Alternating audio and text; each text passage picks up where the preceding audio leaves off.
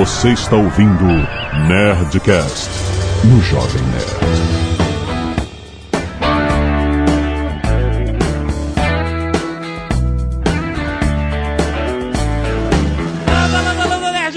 Aqui é Alexandre Antônio Jovem Nerd e eu já colecionei papéis coloridos com super-heróis.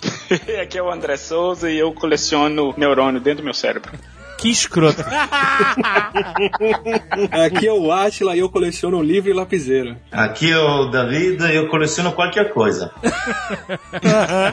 Aqui é o Azagal e eu coleciono bolacha de chopp. Muito bem, nerds! Estamos aqui para falar sobre coleções, rapaz. O que, que é isso? É uma diversão, é um hobby ou uma doença? Temos cientistas e colecionadores exímios aqui, como o Davi, que é um grande colecionador de um milhão de coisas nerds. Ele vai falar sobre isso daqui a pouco. Vamos analisar e ver se tem salvação.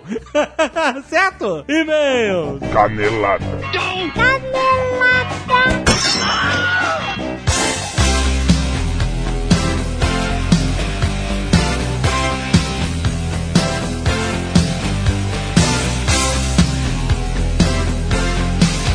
Muito bem, senhor K, vamos para mais uma semana de mês em Caneladas ao Nerdcast! Vamos. Olha aí quem está aqui! Vocês acreditam? O Senhor K está comigo, porque o Azagal já está voando, rapaz, já está lá na Califórnia. Olha que vida boa! Que vidão, né? Que alegria em Las Vegas, gastando tudo que não tem, o que não tem. É uma festa, jogando tudo na roleta. Não, e, aliás, quem quiser acompanhar, a viagem começou por São Francisco, ele já está lá e já está postando a viagem em tempo real lá na fanpage do Submarino Viagens. Tem o link aí no post. Se você não está seguindo agora, siga para acompanhar o material que eles vão estar produzindo lá. Tá lá a Zagal Portuguesa, Tubox, Almôndega, o Guga Mafra e a sua família. Eu quero ver, tá todo mundo representando lá. Muito bom. E, senhor K, você que está aqui, você vai estar aqui comigo nos próximos Nerdcasts, certo? Enquanto estiver rolando a viagem. Deveras, deveras. Estarei, uma vez que o nosso queridíssimo Azagal vai dar uma passada em Las Vegas, vai deixar tudo que ele tem e o que ele não tem. E certamente não vai pro resto da viagem, vai ficar em Las Vegas tentando ganhar o que perdeu. Tentando recuperar, exatamente. Exa- Pelo menos pra sair no 0 a 0 Você imagina aquele cara suado, com o cotovelo na mesa, sabe? Mão na, na testa. Camisa aberta, camisa aberta. Camisa aberta. Botãozinho de ouro assim encostando na mesa, dobrado pra frente, falando: cinco, cinco, porra, saiu cinco, não, saiu dez, caralho, perdi. Exatamente isso. Isso é a diversão do cassino, cara. É, claro. É ver os outros nessa situação. Exato. Aquele ambiente que a temperatura é 20 graus e o cara tá suando em bicas. Exatamente. É nessa mesa que você para pra ficar olhando. E fala pra garçonete, olha, continua trazendo bebida, não para. Pra mim, pra ele. Exatamente. Muito bem, senhor K. Mas nós temos aqui, você vai estar comigo aqui nos próximos leituras de e-mails, mas tem também uma coisa maneiríssima que eu quero anunciar. Fandárdica, fandárdica. Porque eu, eu não vou estar na Comic Con também. A gente ficou, ah, vai ter que ir na Comic Con, a gente quer ir na Comic Con. Já há anos a gente fala isso. A gente nunca vai na Comic Con. E aí, quando rolou da gente ir na Comic Con, pelo Submarino Viagens, a gente. Eu, eu tenho uma filha pra cuidar agora. eu pude ir na Pequeno XL. Aí eu vi gente falando assim, puta, Comic Con vai ser a mesma coisa, ser Jovem Nerd e tal, muito obrigado, mas vai ser maneiro sim. Principalmente porque o Submarino decidiu levar o Sr. K para a Comic Con, rapaz.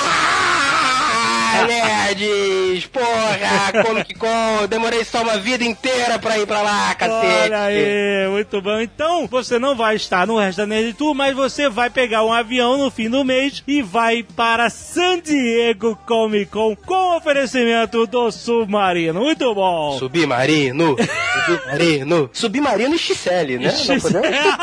Exato, né, cara? Se não fosse XL, não não entra nessa bocada. E o Sr. K, ele vai também bloguear. Você vai blogar, você vai, vai escrever e mandar posts todos os dias que você estiver na Comic Con com aquele jeito do Sr. K de perceber o mundo, né? Certo? Irreverência, naquele olhar maroto. Aliás, vo- você já tem um Twitter, né? Você, Já tem no Twitter, é você loucura. tem um Twitter oficial do Sr. K, é arroba SR underline K underline. Uma loucura. Entendeu? Tem um underline no final, é meio doido. Mas é, É. isso. Verdade, é o que tinha. É o que- É o que tava, né? Eu não posso reclamar, porque quem fez foi o Eduardo Spor em 2009.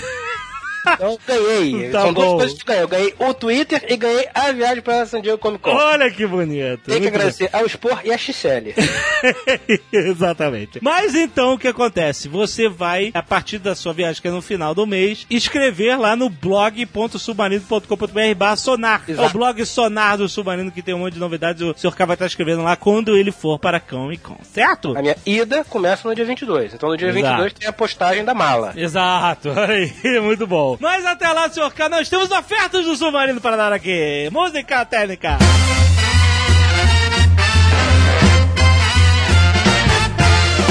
K, o que temos essa semana de nerdice com descontos exclusivos para o Jovem Nerd no link que tá aí no post? Nessa onda de San Diego Comic Con, nós temos DVD Os Vingadores, The Avengers. Olha! Para quem não sabe, Vingadores, The Avengers, fica aí a dica. Que o preço na data da publicação desse programa é R$ 39,90. Com o link do Jovem Nerd você paga R$ 29,90. Muito bom. R$29,90 dá pra comprar umas quatro mariolas com esses 10 reais toca. O Fantástico. que mais? Nós temos um Blu-ray 3D mais Blu-ray do Homem de Ferro que custaria R$ 89,90. Você vai levar por R$ 69,90. Olha aí que bonito. Temos também Batman, Batman. Court of Owls, Mask and Book Set, primeira edição. Irado, tem a máscara da, da parada, da coruja. Eu não li essa história, mas tem a máscara, quem leu. E quem quer ter um, colecionável é muito maneiro. Era R$ 69,90 com o link do Jovem Nerd R$ 39,90. E terminando com Absolute Justice. Encadernado da DC, da Liga da Justiça, que custava R$ 199,90 e vai para R$ 169,90 com o link do Jovem Nerd. Clica aí quanto está valendo. Se você já está ouvindo esse Nerdcast tarde demais, pode não estar valendo. Então, lembrando que a publicação desse Nerdcast foi sexta-feira, dia 4 de julho de 2014. Muito bem.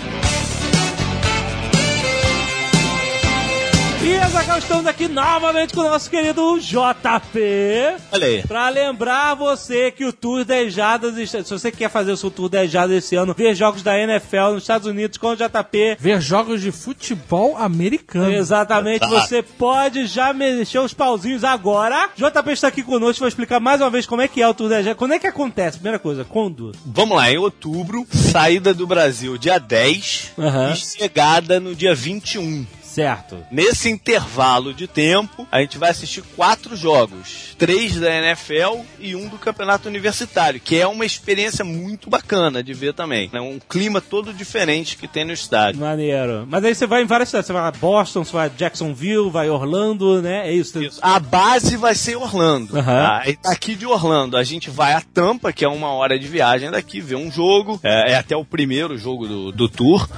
Um jogo de NFL do Buccaneers contra o Baltimore Ravens. Aí no meio da semana a gente vai, a Boston, vai e volta, né? Vai a Boston, assiste o, o jogo de dois grandes rivais, o New England Patriots, aí do Tom Brady, marido da Gisele Bündchen, contra o New York Jets. E aí volta para Orlando na sexta-feira e tem mais um fim de semana com o jogo do Campeonato Universitário da Universidade aqui de Orlando, UCF. E no domingo seguinte a gente vai a Jacksonville, que é uma cidade que fica duas horas daqui, assiste o jogo dos Jaguars contra o Cleveland Browns, que tem a sensação aí, o calor, o Johnny Manziel, o Johnny Football. Ou seja, tá uma programação bacana de jogos, intensa, quatro partidas em 10, 12 dias, né? Maneiríssimo. Bem legal, com jogos que prometem. E Outlet, importante saber. Outlet, a gente encaixa tanto aqui quanto em Boston, como quiser. Quem quiser ir a parque também vai ter tempo, enfim. Olha aí. Que O JP ainda tem dica boa pra quem quer comprar peça de computador, tem umas lojas maneiras lá que ele conhece. Tem tudo. Excelente. Então, se você... Action Figure, né? Levar lá no amigo de vocês. Pô, os Action Figures, ó. pode que lá na Então, se você quiser, quer fazer uma viagem espetacular, ver jogos da NFL, encher a mala de muambas em Orlando, E ainda sinto baralho, hein? link aí no post para o Tour das Jardas, vai lá. E lembrando o senhor K que a Nerd Store tem muitas coisas legais para você. E já que o Nerdcast hoje é sobre coleções e colecionadores, eu vi alguns nerds no Twitter mostrando fotos de suas coleções dos livros da Nerd Books, senhor K. Bacana, E maneiro. não é difícil de fazer, olha. Se você for na Nerd Store agora, nós temos quatro livros que são Crônicas de Gunner, Independência ou Motos, Protocolo Blue Hand Alienígenas e o Protocolo Blue Hand Zumbis. Todos estão disponíveis. Você pode, neste momento, fazer a sua coleção e se preparar agora porque vem mais protocolo Blue End em 2014. Atenção, completa a coleção da Nerd de livros da Nerdbox. E se você não quiser ouvir os e-mails e recados sobre o último Nerdcast sobre Game of Thrones, normalmente a gente tem spoilers do que a gente conversou. Então provavelmente vai ter spoilers até a quarta temporada de Game of Thrones. Nessa leitura de e-mails, se você não quiser ouvir, você pode pular para 25 minutos e eu coleciono piadinhas para usar aqui. muitos e-mails, senhor K. A gente recebe muitos e-mails, sabia? É muito Milhões. muito Eu espero milhões. Milhões. Milhões! Exatamente. Ah, essa é a forma correta. Nerds escassez de agulha que doaram sangue essa semana e salvaram vidas. Lilith Leal, Patrícia Souza, Cornélio Drug, Lenilson Silva, Enio Júnior, Vidal Vasconcelos, Amanda Araújo, Leandro Oliveira, Aline Oliveira, Otávio Dornelas e Pedro Henrique Poiani. Muito obrigado por terem doado sangue, rapaz. Bonito, bonito. Ó, Palmas, palmas, palmas, palmas. Além disso, senhor K, tem a galera que doa cabelos. Quando vai cortar as madeixas, doa cabelos para se fazerem perucas para pessoas que estão passando por tratamento contra o câncer e tal, que pedem cabelos e passam a usar perucas. Bacana. E essa semana tivemos Ivan Oed Abreu, Andréia Grock, Amanda Araújo, Marco Antônio Costa Santana, Vitor Vitório e Aline Oliveira. Todos doaram cabelos do Nerd de Cacete de Tesoura com fotos deles todos aí no post. Muito obrigado, galera. Obrigado, obrigado. Arte dos fãs, Sr. K. Essa semana vamos dar destaque para o motoqueiro porra do Adalberto Leonel, que fez uma excelente, e o Induslayer do Paulo Arthur, que a gente falou no Nerdcast de aquecimento global, que existe uma forma de você invadir a Índia, era montar um boi. e ele colocou as motosserras, Azagal, caraca, que, que beleza.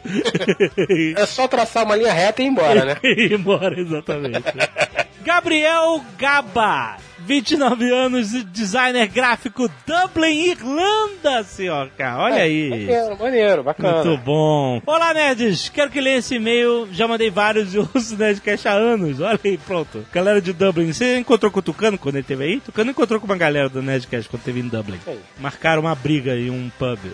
Boa, boa. Gostaria de apontar um momento importante descrito nos livros que achei que fez falta na série, com relação à construção de personagens de Jaime Lannister. Na cena em que Jaime conta a Brienne na banheira o porquê de ter matado o Rei Louco, ele descreve mais um evento que o conduziu à rebelião de Robert Baratheon e Ned Stark. Quando Rhaegar Targaryen sequestra a irmã de Ned Stark, o pai e o irmão mais velho de Ned, Brandon, vão a Porto Real para buscá-la e tirar satisfações. Este irmão, por sinal, era prometido de Caitlyn Tully e futuro senhor de Winterfell no lugar de Ned. Ao chegarem lá, o Rei Louco manda cozinhar o pai de Ned vivo, dentro da própria armadura. E isso já foi comentado na série, né? Suspenso sobre uma fogueira gigante, enquanto o filho morre estrangulado tentando salvá-lo. Várias pessoas testemunharam o longo sofrimento de ambos, inclusive Jaime, que fica chocado com a crueldade do rei, mas nada pode fazer para impedir, que ele era a guarda do rei. Esse sim foi um dos motivos que convenceram Jaime no futuro a assassinar o rei e o deixa cheio de ódio contra Ned Stark por taxá-lo de regicida. Sendo que para Jaime, Ned Stark deveria era tê-lo agradecido por ter se vingado em seu lugar. Deveras. Não é, é, ficou essa, essa parada. Bom, é interessante isso. Comentário off-topic. Faço parte do grupo Skynerd Dublin e gostaria de mandar um abraço para o Tucano e sua esposa, que tivemos o prazer de conhecer durante Aí. a visita deles a Dublin. Olha Aí, aí. aí, Falei que a galera de Dublin é unida, cara.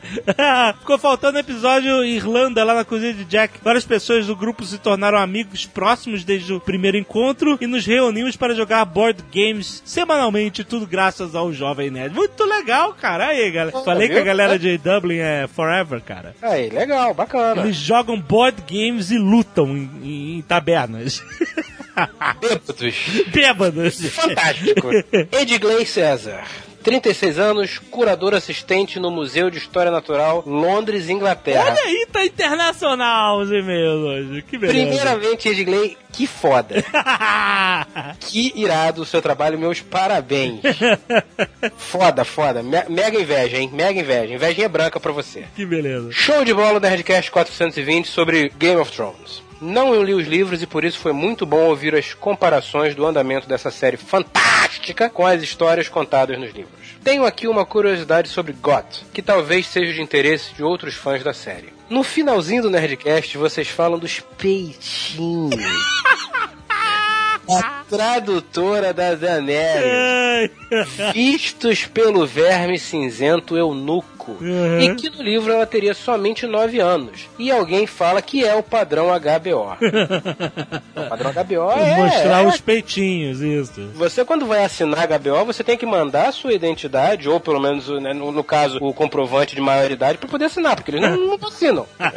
o que acontece é que muitos personagens de crianças e adolescentes da série são um pouco mais velhos, mais ou menos dois anos. Tá ótimo. De 9 para aquela menina que deve ter uns 25, tá ótimo. do que nos livros. Por exemplo, a Daenerys tem 13 anos nos livros e 15 na primeira temporada. Ah, ela não tem 15, não. Ela não tem 15 anos. Na, na Bela- não, mas eu acho que ela faz papel de uns 16, eles falam assim, na, no início. É, ela né? é no início Só que no livro, eu li o, o primeiro livro até, até um certo ponto, ela realmente tem, é muito menina, tem 13 anos e, e passa por tudo aquilo que a gente vê ela passar, né? Na- É, a HBO ela tem que ter um mínimo de filtro, né? Se tiver um mínimo de filtro, amigo, pra vai dar menos merda, exato. É, vai, vai, vai, não vai dar certo. É, voltando, Daenerys tem 13 anos nos livros e 15 na primeira temporada da série. A atriz tem 27, com um corpinho de 15. Palmas pra ela. Não foi bem uma canelada, mas isso é explicado porque a série é filmada primariamente na Irlanda e segue as leis do Reino Unido. Então seria contra a lei botar personagens menores de 16 anos em cenas de nudez ou sexo. Eu acho que a gente já falou disso. Amigo, não seria contra a lei no Reino Unido, seria contra a lei no mundo. Não, não, mas o que ele tá querendo dizer é o seguinte: a atriz pode até ser maior de idade, mas se a personagem fictícia for menor Do que 16 do que anos. 16, aí não pode também, entendeu? Por lei lá. Não pode sugerir que tem um Hum. menor assim, uma criança, um adolescente, Mas eu acho que aqui também é assim. em gente. cenas de nudez e sexo, tereréu. Vou, vou levantar essa Aqui não é porra nenhuma, maluco. não sei, né? Ainda mais antigamente, a, a, a- Como é que é o nome daquela atriz que fez o Lagoa Azul? A, Brooke Shields. a Brooke Shields fez filme de nudez e insinuações sexuais. Ela tinha, sei lá, 10 anos de idade, cara. Sim, a primeira menstruação dela foi seis meses depois que acabou a filmagem do filme. É, é- é sinistro, cara. É. É, horrível isso, cara. É o fim do mundo total. Tem um meteoro que não chega. Né? Dois. O site Westeros.org, criado por um casal nerd sueco, Hélio e Linda, fãzaços dos livros, é usado pelo próprio J.R.R. Martin para refrescar a memória sobre o complicado universo que ele mesmo criou e foi para onde ele mandou o pessoal da HBO ir usar como referência. Caraca. Já que o site Casal parece conter tudo em um só lugar de forma organizada. E aí ele dá o link aqui que eu visitarei. Olha aí, muito bom. Terceiro, outra info interessante é que a cidade de Dorne, terra de Oberyn, ou sem cabeça, vai aparecer na quinta temporada. E É. as viagens vão ser em algum lugar na Espanha. Maneiro, maneiro, acho maneiro. Aí, aí. E não vai ser o Celton Mello que vai fazer o irmão dele. Seria maneiro o Celton Mello. Seria maneiro, com certeza. Mas eu queria ver ele fazendo aquele sotaque lá do Alto da Compadecida. Ah, Fantástico. não sei, sei que foi assim. Não sei, sei lá. E pra finalizar, eu fui numa festa junina improvisada na casa de uma amiga essa semana. E adivinha quem estava lá? Hum. Lino Fascioli, o moleque brasileiro que interpreta Robin muito doido Erin. Ah, olha aí, que maneiro. Juntamente com seus pais e são super gente boa. Muito bom. Eu não sei qual vai ser o fim desse, desse personagem, cara. Acho que ele vai sumir, cara. Não, certamente vai acontecer alguma coisa escrota, suja, violenta. Mas eu fiquei muito impressionado dele ser brasileiro, cara. Bacana, né? Bacana. Ele não tem sotaque nenhum, cara. Pô, nenhum, nenhum. Muito bom, cara. Lucas Andrade Antunes, 24 anos, técnico em planejamento e graduando em engenharia de produção, Itabira, Minas Gerais. Estou redigindo esse e-mail do trabalho, pois não aguento esperar chegar em casa. E não é a primeira vez que vos escrevo. Olha aí. O Azagal não tá aqui. Agora você pode, enquanto ele não estiver aqui, você pode falar que é a primeira vez. Fala que você tá escrevendo e-mail do trabalho e não é a primeira vez, isso dá justa causa. Exato. Bom, vem aqui relatar uma pequena canelada ou mesmo falta de atenção dos participantes do Nerdcast Game of Thrones, que na minha opinião poderia ter fácil 4 horas de duração, pois histórias, intrigas e opiniões para alimentar e render assunto não faltam. De longe, um dos melhores assuntos abordados. Bom, o verdadeiro, ou devo dizer, a verdadeira responsável pela morte do Ned Stark não foi o Joffrey, com seus caprichos e loucuras, já que ele é um arquétipo do rei louco, pois existia a lenda que a reprodução entre irmãos e irmãs que os Targaryen praticavam, vez ou outra, gerava herdeiros loucos. É, e é o caso do Joffrey, né? Agora imagine se levado ao quadrado, já que Cersei e Jaime são irmãos gêmeos. Ele levanta a possibilidade de que sim, a Sansa Stark, nerds, passou seu pai na prata com a rainha Cersei, contando que ele pretendia mandá-la para Winterfell, anunciando assim os planos de Ned. Eu não lembro disso. Ela, ela, ela deu uma cagueta no, no Stark? Também não lembro. Adiantando os planos de Cersei em matar o rei e tomar o trono logo. Mas ela não quis matar, ela queria, ele ia pra. É, veja bem, é só ser uma topeira, ponto. Era- Então, pra... é possível, seria factível realmente, só lendo os livros pra ter certeza. É. E ela se falou, ela falou naquele Bom. padrão, eu preciso de um, de um cavaleiro dourado para me proteger. É. Ele se fudeu. Logo, na minha opinião, de merda, acredito que o que a Sansa passou na mão do Joffrey foi pouco, pois seu pai foi decapitado, sua família praticamente dizimada por causa dos caprichos de uma garota mimada e fútil. Isso aí. Um adendo quanto a Red Woman, a Lady Melisandre, ela realmente se garante, mesmo com todo aquele papo de que 80% do que faz é pantomina, fake. Na segunda temporada, no livro 2, ela virou quase tudo um copo de vinho com veneno estrangulador, o mesmo responsável pela maravilhosa morte do nosso amado Joffrey, e ficou parada fazendo pose enquanto o mestre de Pedra do Dragão agonizava por ter tomado o resto deixado por ela na taça. Exato, ela tá Não. com um colar maneiro, com uma pedra vermelha, acho que é um rubi até, e o rubi fica brilhando enquanto ela tá tomando. Isso acontece na série? Não lembro já, mas segunda Não, temporada. Não. Na série eu acho que nem tem essas cenas. Porque, por exemplo, no livro, eles têm um bobo da corte, que é amigo da filha do Stannis, e eu não me lembro disso aparecer na série. É, acho que não. Ah, pô, ela, realmente a Red Woman, ela se garante, ela é sinistra, maluco. Deveras. Essa mulher é sinistra. Jefferson Oliveira Lopes, 21 anos, auxiliar de designer gráfico, estudante de publicidade e propaganda, Cotia, São Paulo. Gostaria de fazer um adendo, já que o Jovem Nerd comentou rapidamente sobre a campanha George R. R. Martin quer matar você, que consiste em doar 20 mil dólares. Pa... Olha, tá vendo? Isso é um bom Isso. dinheiro. Isso é um bom dinheiro para se gastar. Para a Fundação Wild Spirit Wolf Sanctuary, organização que acolhe lobos e cachorros que não têm chances de sobreviverem sozinhos. Enfim, os dois vencedores já foram escolhidos. Ah. Poucas horas depois do anúncio da promoção. Ah, por que? Você tem 20 mil dólares pra doar aí pra essa porra? Isso, isso é relevante, porra. Isso não é o caso. Sonhar não custa nada. E mais, oito pessoas foram colocadas na lista de espera e caso uma delas arregue. Porra, a reg, cara, como? Veja bem, se arregar vai ganhar os 20 mil dólares de volta? Não vai. Não, amigo. Tá no inferno, abraço capeta. Vamos que vamos. Apenas um dos ganhadores foi divulgado. David Goldblatt, funcionário do Facebook, que disse em uma reportagem ao Hollywood Reporter, abre aspas, eu tive a sorte de estar em uma posição em que posso fazer esta coisa legal acontecer e de quebra ajudar uma boa causa. Não acho que estou fazendo nada de extraordinário. Fecha aspas. Goldblatt decidiu ser um valeriano. Ser um valeriano que, se possível, pareça comigo. Eu não gostaria de invadir o processo criativo de Martin, disse ele. Como parte do prêmio, o vencedor pode escolher a graduação do seu personagem no mundo. Que maneiro. Porra, isso é irado.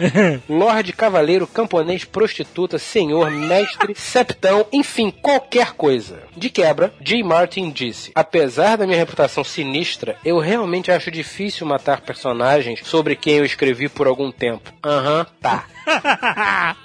Sejam mocinhos ou vilões. Então não é ele que escreve, amigo. Só pode ser. Eles são todos meus filhos, mas desta vez o abate deve ser mais fácil, uma vez que as vítimas darão suas vidas por uma boa causa. Eu farei o meu melhor para fazer suas mortes memoráveis. Puta, que maneiro, cara. O Martin é demais. Essa promoção foi muito maneira aí. Eu não participei, mas eu tô. Eu acho maneiro isso. Feliz pelo cara, entendeu? É claro, muito bacana. Se você fosse cara, um personagem de Westeros, você gostaria de morrer horrivelmente como? Peraí, mas.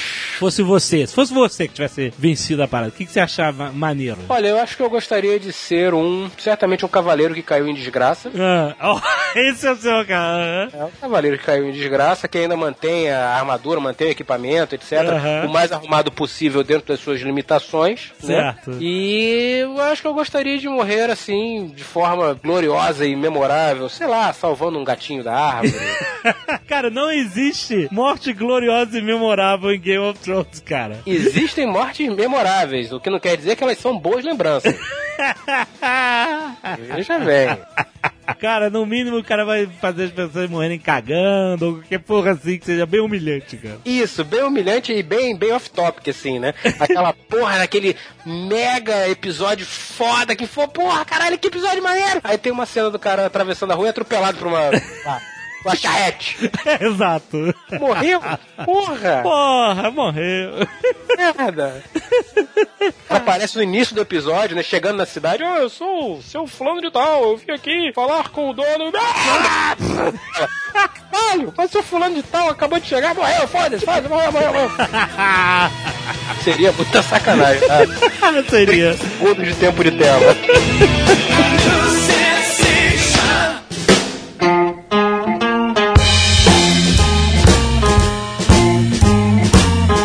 Uma vez, eu colecionava revista em quadrinho, né? Desde a adolescência e tudo. Homem-Aranha, X-Men, Batman, todas as que eu lia, né? Mas era basicamente isso. X-Men, derivados, X- Homem-Aranha 2099, X-Men 2099, Justiceiro, Super Aventuras Marvel, aquela coisa toda. Eu tinha um armário, eu era, eu- sabe, eu, eu me, me sentia bem feliz de ter aquela coleção. Aquele armário todo cheio de papel, aquele cheiro, sabe aquele degradê do amarelo pro branco? Do- do- das revistas mais antigas e tal. Eu não guardava, tem gente que guarda em plástico, cada revista. Não não, existe um prazer em colecionar. Eu também já colecionei quadrinhos. E eu fazia esse esquema de. é, eu não botava, não tava, botava em plástico, não. Mas eu botava as lombadas intercaladas. É, uma pro lado, outra pro outro. Senão a pilha cai, Senão né? cai, exatamente. Mas em cima fica um U, né? De tanta revista que Fica, tô com o tempo fica um. é. Mas aí, é, isso daquelas formatinhos antigas, da Abril, né? Antes da Panini, antes desse formato americano e tal. Um dia, o meu sogro, que eu namoro a, a minha esposa desde que eu era adolescente, o meu sogro chegou lá em casa, ele abriu esse armário e olhou assim e falou assim: quanta coisa inútil. Na minha cara, sabe? Tipo.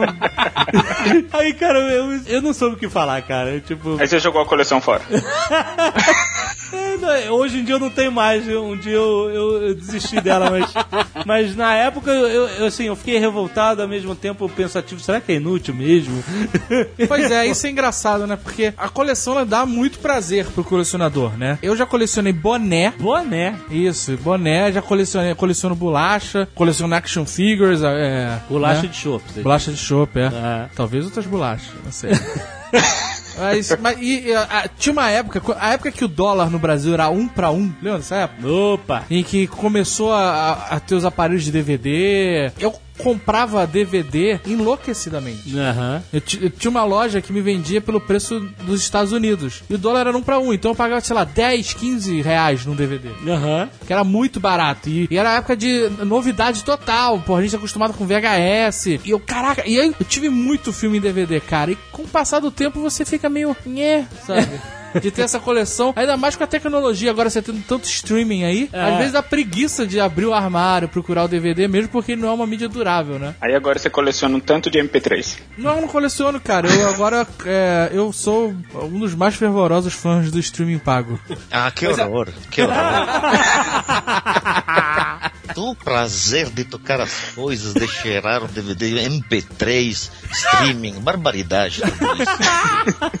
Que coisa bárbara, né? Isso é uma coisa interessante com relação ao colecionar, porque na verdade você tem uma diferença entre aquele colecionador, isso eu tô falando em termos do, do, do prazer que a gente sente no cérebro, que é o cara que coleciona, mesmo fora da, da moda da época, porque, por exemplo, o que o Zagal acabou de falar é que ele colecionava DVD na época que DVD tava em alta, mas aí parou de ficar em alta ele não ligou mais pra DVD. Mas geralmente as pessoas que sentem prazer em colecionar alguma coisa, mesmo depois que É. a coisa sai de, de moda, vamos dizer assim, a pessoa continua tendo prazer em adquirir Sim. certo produto e até, e até mesmo um prazer até um pouco maior, porque dado que fica um produto mais Fica- raro. Vira hipster. Exatamente. Marco Gomes, Marco Gomes tem esse negócio de colecionar vinil e, e- e máquina fotográfica analógica, essas porras. O que que é isso? Que tipo de doença é essa? Que eu quero, quero ajudar meu amigo. Mas olha só, presta atenção. É, eu não, não parei de colecionar porque deixou de ser moda. Não? Eu parei de colecionar porque eu me frustrei com a mídia. No caso do DVD especificamente, ela não é uma mídia durável, o DVD. Começou a dar, dar erro Então muito filmes. DVD para de tocar, ou para de funcionar. É, e, isso aconteceu e, e aí, puta, a parada ocupa um puto espaço. E aí isso gerou um sentimento de caralho, eu tô perdendo tempo e dinheiro com isso, sabe? Mas você não É, acha que mas- se fosse um colecionador inveterado, você ia procurar algum tipo de forma de, de guardar essa mídia por. Mas, mas, assim, a, a minha frustração era a seguinte: o quadrinho, por exemplo. Exemplo. Eu não sou. Eu, eu talvez não seja um colecionador inveterado, porque os meus quadrinhos eu vendi todos. Mas. mas no caso do DVD, a minha frustração era você guardar eles e no dia que você fosse pegar e tirar a poeira da caixa pra assistir, ele não funcionar, entendeu? É, Era um É, peso porque morto. você não cuida, porque você não cuida da sua coleção.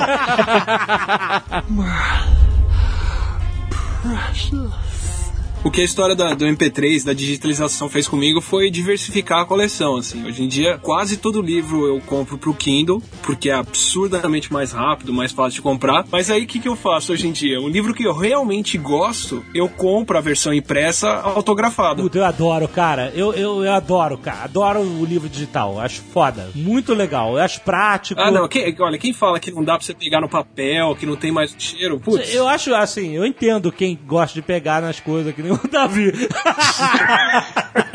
Estou, eu tenho Kindle também.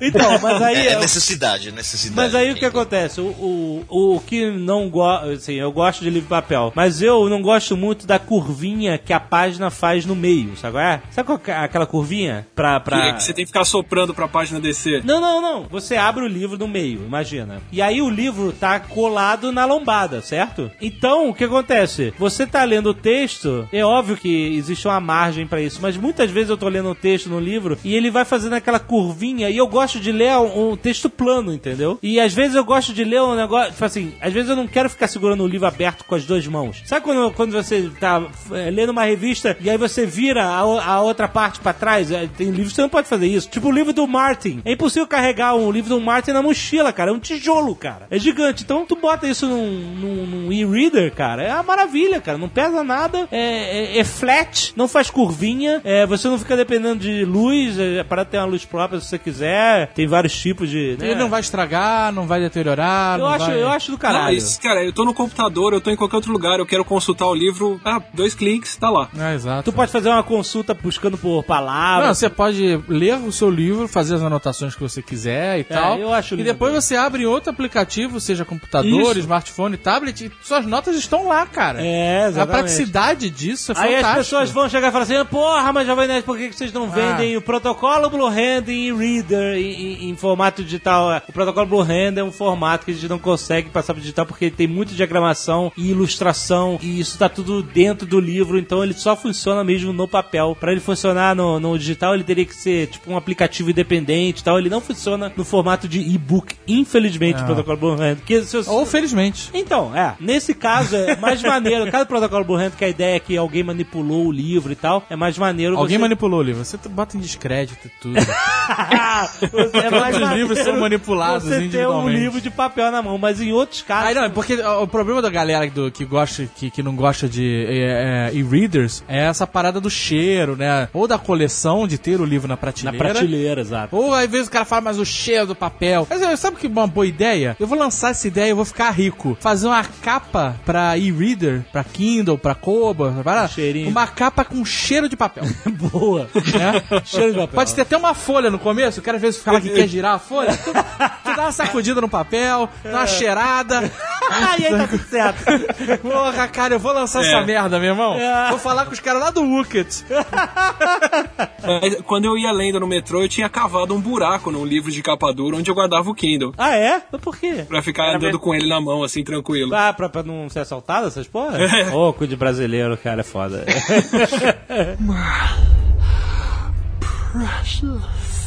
Nos anos 80, 90, bom, eu fiquei muito apaixonado na música do Depeche Mode, The Cure. Eu comprava todos os vinil que eram na, o disco mix, eram grandes. E ainda cuido cada semana do meu disco. MP3 é como, olha, faz essa comparação. O MP3 é como olhar porno online. Porque você vê uma foto, tudo bem, mas não toca, não, não, não, não tem sentimento do cara que diz, ah, esse é meu. Você olha porno, olha aí, depois fecha, tá bom. É isso é.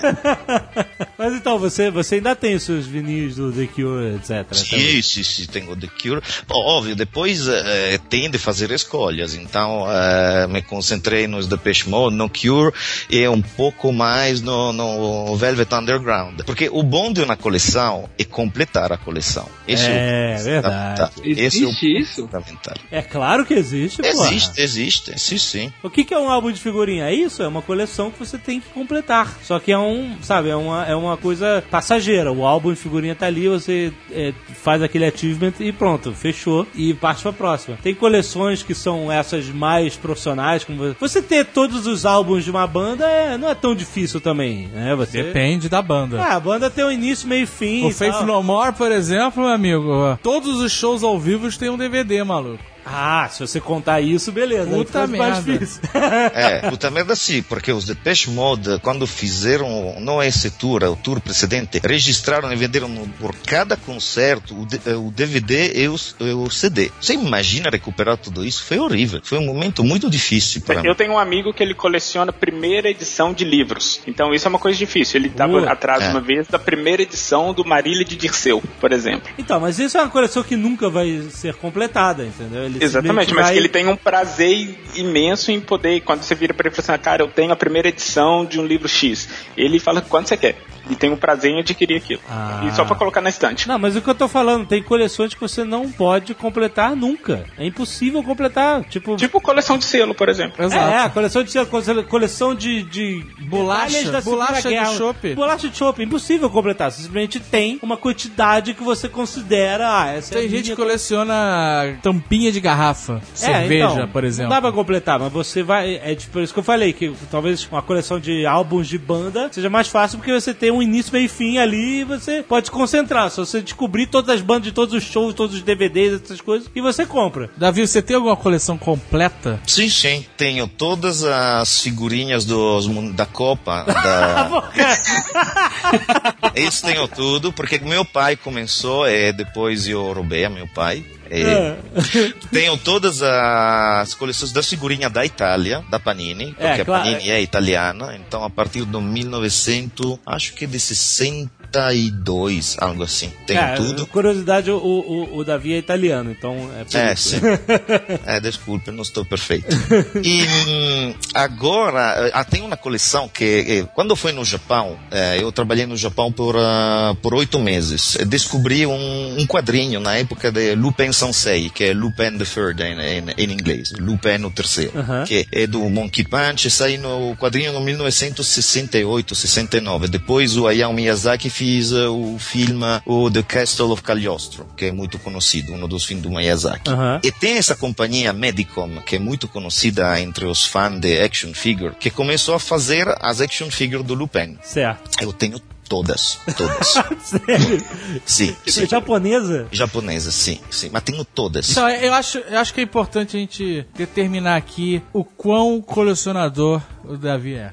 É, Porque as pessoas estão acostumadas com um nível muito baixo de colecionador. Tipo a Não gente, é? por exemplo. É, exato. Eles veem entrar do Nerd Office e acham que nós somos colecionadores. É, somos amadores. Davi, como é o seu nível de colecionador? Que colecionador sou eu? Eu sou, sou doente. Sou doente. conta, conta, vai contando. Olha, eu te posso dizer, quando, quando eu mudei para o Brasil, eh, cheguei com um container, dois, com dois containers, É. e eh, no Porto dos Santos me roubaram, mas de verdade, uma história triste, eh, dor ainda quando falo isso me vem de chorar. Me roubaram, me, me sequestraram metade de um container dizendo que eu queria abrir uma loja. Imagina. Ah, olha o nível do cara. Então, e dizendo, "Ah, então você eh, tem, eh, tem de ser multado. Eu, tá bom, pago a multa, é minha coleção, é minha multa. Eles me quebraram coisas que, olha, ainda estou chorando, porque você sabe toda a coleção da Hot Toys do Iron Man, todos os diferentes Iron Man. Sei, sei. É fantástico. É fantástico. Perdi dois por esse filho da puta. Mas eles quebraram. quebraram, abriram, quebraram, né, escreveram coisas na caixa que depois não vale mais nada. Sabe, às vezes as alfândegas não são muito gentis aqui no Brasil. Não, em nenhum lugar. No mundo inteiro. Pensa que teve criança brincando com um deles, né? Caraca, cara. Nossa, foi um dor absurdo. E me roubaram também boa parte de algumas coleções que no final eh, parei de fazer, porque foi um dor absurdo. Mas fazendo ordem das coleções que tenho, bom, quadrinhos, diria que agora hum, não mais como antes, porque no, não consigo seguir tudo que quero. Então guardo algumas uh, séries francesas que eu gosto muito e uh, a série, gostava muito da série Ultimate da Marvel, mas de uma parada faz um ano. Action figure todo que é bem feito, então japoneses e hot toys, praticamente tudo. Cara, Hot Toys é, é foda. Se você nunca ouviu falar, teve uma época que a McFarlane Toys era a empresa de. Mas McFarlane é porcaria. Não, então, mas calma. Olha, você tá no outro nível. Eu achava a McFarlane foda pra caralho. E aí depois a Hot Toys hoje ela realmente deixa no chinelo. A McFarlane parece, parece amadores, né, cara? De tão perfeito que são. Eu tenho alguns. Tem uns, uns Iron Man também. Tem um War Machine e um Iron Man que é, é realmente de chorar quando você vê, cara. Onde é que você guarda? é, Você falou, você trouxe dois containers pro Brasil. Isso. Sim, porque eu estava mudando da época, estava morando em Singapura e depois eh, me ofereceram uma posição aqui no Brasil, Brasil interessante, digo, bom, vamos ao Brasil. E eh, foi triste deixar Singapura, porque aí você achando todas as action figures que você pode querer. E na Ásia, então, é muito fácil. Exato. Daqui a pouco nós vamos fazer um diagnóstico online. Eu tenho umas perguntas pra te fazer. Eu vou falar- Você vai falar o seu nível de colecionador, eu vou falar o seu nível de patologia. Ah, não, não tem problema, não tem problema. Mas aí, você veio de Singapura. E, então mudei para o Brasil. Mas minha, minha central, minha central do, do, do coleção é, é em Paris, na, na França. Minha onde- central de coleção, olha isso. Exatamente. É, aí tenho tudo. E agora até. Mas é um galpão ou o quê? Não, não, é meu apartamento, é meu apartamento. Você tem um apartamento inteiro de action figures. Não, tem, tem um quarto onde dormo. Ah, tá. Eu tenho um quarto que é dedicado só às figuras da Dragon. A Dragon é uma, é uma marca chinesa muito boa, especializada em action figure da Segunda Guerra Mundial. Olha aí. Muito boas, muito boas. Fazem réplicas das armas que são perfeitas. Aí depois entramos na outra fase de coleções, que é tudo que são as eh, modelismo ah, de Segunda Guerra Mundial. Mas aí faço só modelismo de carros russos, porque um tem de escolher. Mas tudo bem. Mas o que? Plástico modelismo, aquele que você monta, pinta, etc. sim, sim, exatamente. Olha aí que beleza. Esse é o quarto, o quarto da Segunda Guerra Mundial, muito lindo, um quarto de verdade bem. Quarto da Segunda Guerra Mundial. Mas você guarda tudo em caixas, você tira da caixa e bota em display. É, como não, é que- aí, aí, aí tem as coisas. Você compra sempre para dois. Você compra dois, deixa um na caixa e à Um exposição. no fechado, um no fechado, bem fechadinho aí, que você controla que ninguém toque, e outro você abre e faz o que tem de fazer. Faz o Que é colecionar. Exatamente.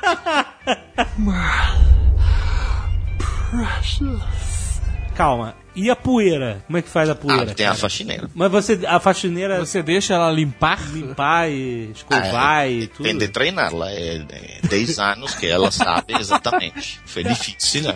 Ela é A treinada. gente conseguiu. Ela, ela, ela sabe, sabe. Mas, é- mas como é que você, você usa pincel, aquela, aquelas escovinhas de dente? Não, escovinha de dente não, é perigoso. Perigoso? Tem, tem. Pincel é melhor. Pincel é melhor. Olha aí, mais, que mais beleza. suave. Excelente, cara. Já dá pra ter um diagnóstico, André? queria saber como, é que você, como que você começa as suas coleções? Como é que você decide colecionar alguma coisa? Você tá tipo andando na rua, você olha no chão, É, tampinha, é, é. fala assim, vou colecionar uma tampinha agora. É assim? É muito, muita boa pergunta isso. É, tem diferentes formas quando nasce a doença. Por exemplo, você está caminhando na rua. Eu me acordo quando saí a coleção da Marvel, uma porcaria, mas era o mais jovem. É uma- agora está aqui no Brasil essa coleção. São as figurinhas da Marvel de, de, de chumbo, acho que é chumbo, metal. Eu vendo na, na banca do jornal aqui. Aham. Essa coleção estava faz 10, 12 anos na, na França. Eu me acordo que estava caminhando e de repente vejo a, a, veio a figura do Wolverine, que não é muito linda, mas eu olhei e digo, nossa, a figura do Wolverine. E comprei, assim. E depois descobri que estava no outras 40, 50, não sei. Ah, você descobriu que era parte de uma coleção. E aí digo, não, eu tenho de ter tudo isso. é comecei. É, é, é, o problema é quando você chega atrasado, porque aí é um problema enorme. É pra você ter conseguido os anteriores aí. É, sim, muito difícil isso às vezes. Ah, quadrinhos, bof, é fácil. Você lê um quadrinho, você gosta, começa a colecionar. A Hot Toys eh, foi culpa de um amigo que, que, que me mostrou o, o que que era essa figura. Deixa um pouco pensar. Era a figura do Resident Evil, do primeiro. Eu olhei e digo, nossa, essa é de verdade bem feita, porque comparando com a McFarlane, com outras, é, e você descobre todo outro mundo. E depois começa a ver o que fazem, e até quando você não tem tudo, não, você não para de pensar a isso. É, é triste, muito triste. Meu Tá Deus do céu, cara. Você tem alguma coleção de algum objeto cotidiano, tipo coleção de tampa de caneta, por exemplo? ou de, Não, não, não, isso, não, isso é muito vulgar como coleção. a, co- a coleção de Azagal, de verdade, me dá uma tristeza.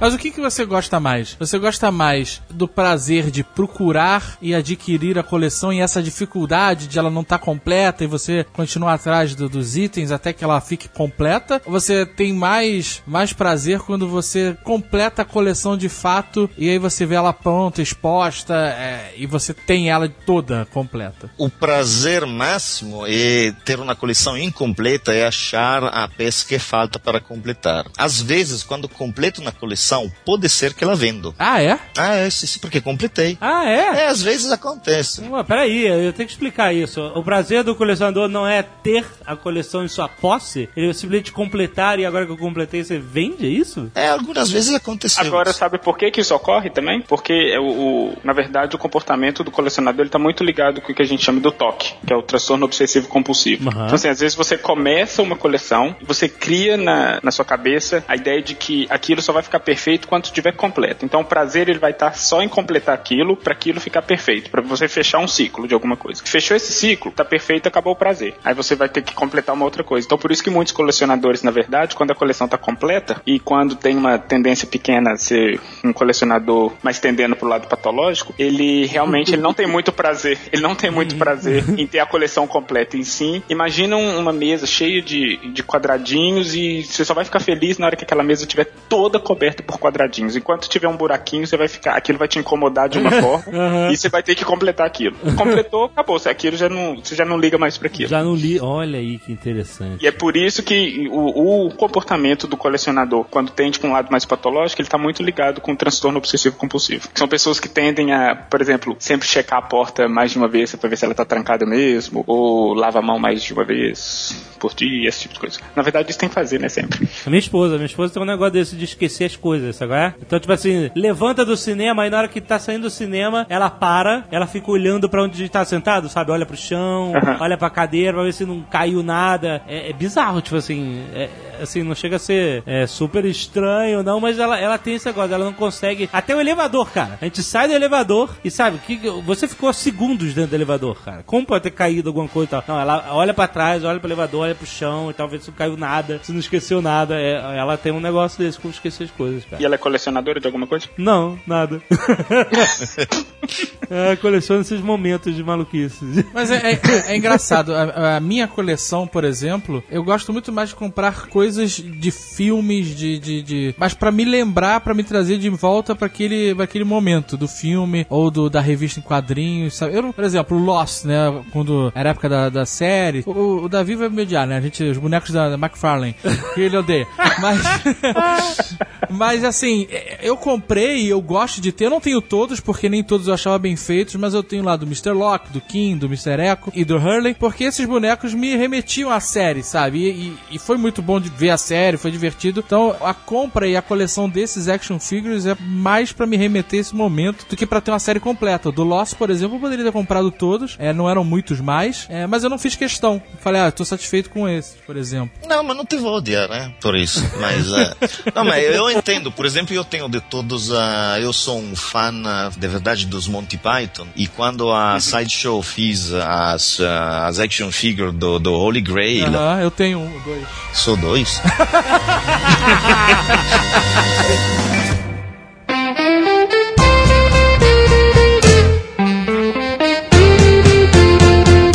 Você coleciona o quê? Lapiseiras, porque. Você realmente coleciona lapiseiras? Eu achei só que tá sendo babaca. Não, não, é verdade, cara, é verdade. Ah, Você é desde criança. lápis, por que lapiseira? Lapiseira. Eu acho legal. Você acha mais maneiro do que um lápis. É tipo um lápis mais tecnológica, é isso? Mas É. lapiseira é exatamente isso, né? É, mas Calma tem, aí, tem coleciona- lapiseira que você que você tira gra- você aperta pra sair o grafite pelo lado, tem lapiseira que você chacoalha, tem lapiseira que você torce, tem lapiseira que Ó, ela gira a ponta do chacoalha? grafite pra ele não gastar. Nossa. Mas você tem uma, sua coleção é uma coleção incidental ou você corre atrás de lapiseiras? Tipo, quando você tá assinado fazer, você vou procurar na internet uma lapiseira legal pra compor minha coleção, ou é do tipo, você sai e por um acaso entra numa papelaria, vê uma lapiseira, fala, ô, peça eu não tenho e compra. Não, eu, eu vou no site de lapiseiras japonesas e compro por lá. Oh, aí sim. Outro nível. Aí sim. É, porque a lapiseira que você compra na papelaria é whatever, cara. É Ah, eu, eu, desde que me entendo por gente, eu sei que meu pai coleciona canetas. Ele inventou isso. Porque eu, eu- eu sempre vi meu pai com várias canetas. E ele, sabe? E a gente foi na Disney quando eu era bem criança. E aí eu lembro, eu lembro nitidamente dele pegando várias canetas no parque da Disney, sabe? Ele ia pegar minha caneta do Mickey, caneta, pegou vários modelos diferentes, sabe? E eu falei, o cara coleciona canetas. E aí, isso foi um, um- um alívio pra mim na minha vida inteira, porque qualquer presente pro meu pai era uma caneta.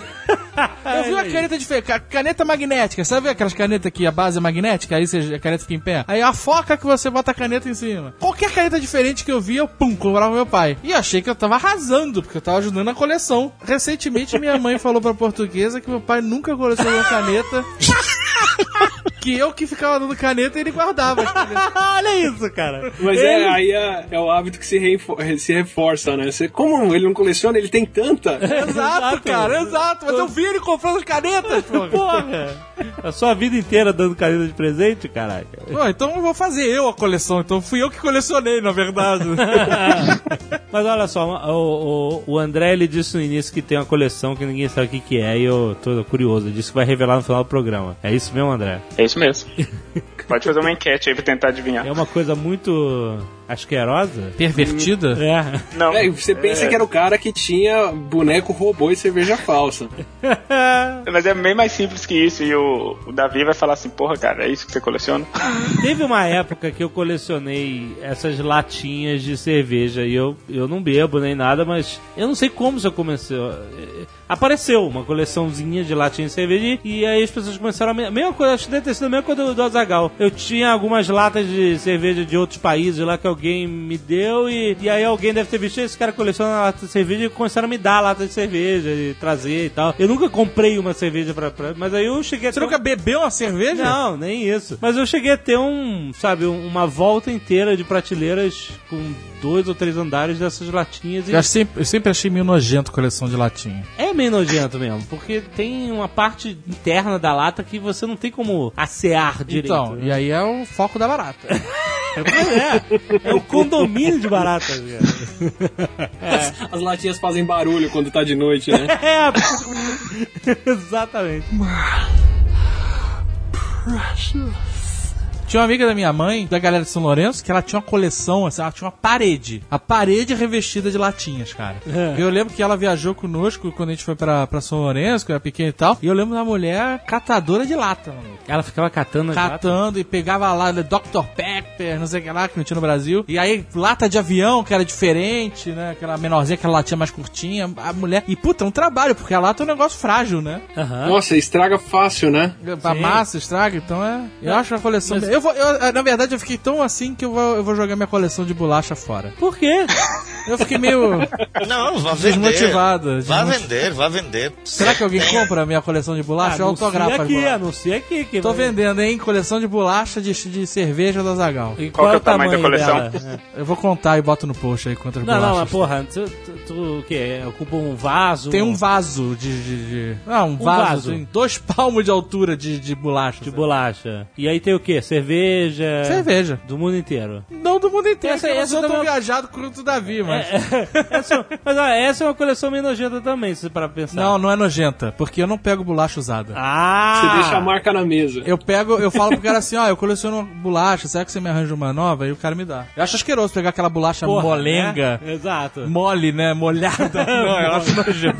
Mas o- Mofada. né? Mas se você parar pra pensar, é uma coleção meio boba, porque é uma coisa que você joga fora, não é? Tudo Você que pode que jogar vai- fora no não, final eu das sei, mas, por né? exemplo, um Iron Man da Hot Toys não é uma coisa que você bota embaixo de um copo e joga fora, entendeu? Eles fazem isso aos montes. Mas qual entendeu? é o custo de um Iron Man e qual é o custo de uma bolacha? Então, mas é justamente, é fácil Mas, é demais. uma- mas assim, a- o desafio de colecionar bolacha é você ter bolachas diferentes, de cervejas do mundo. Se você for na Bélgica, você fica o rei da coleção. Traz uma mala só disso. 500 bolachas, é uma mala de bolacha, entendeu? E não só isso, tem muita pesquisa que mostra que, na verdade, o colecionador ele só sente o prazer da coleção, primeiro, se ele consegue adquirir um item que é raro ou não, e segundo, se ele consegue socializar essa coleção. Ah, claro. São raríssimos os colecionadores que querem algum item só para ter o prazer de ter o item, mas não socializar. Então, na verdade, por exemplo, a bolacha em si, ela tem um valor, vamos dizer, um valor de mercado muito pequeno, mas ela tem um valor social grande, que ela vai indicar, por exemplo, que você foi pra Bélgica e tomou cerveja pra caralho. Chupa, Por Jorge. exemplo. Vou manter minha coleção, isso sim. e vou reforçar ela.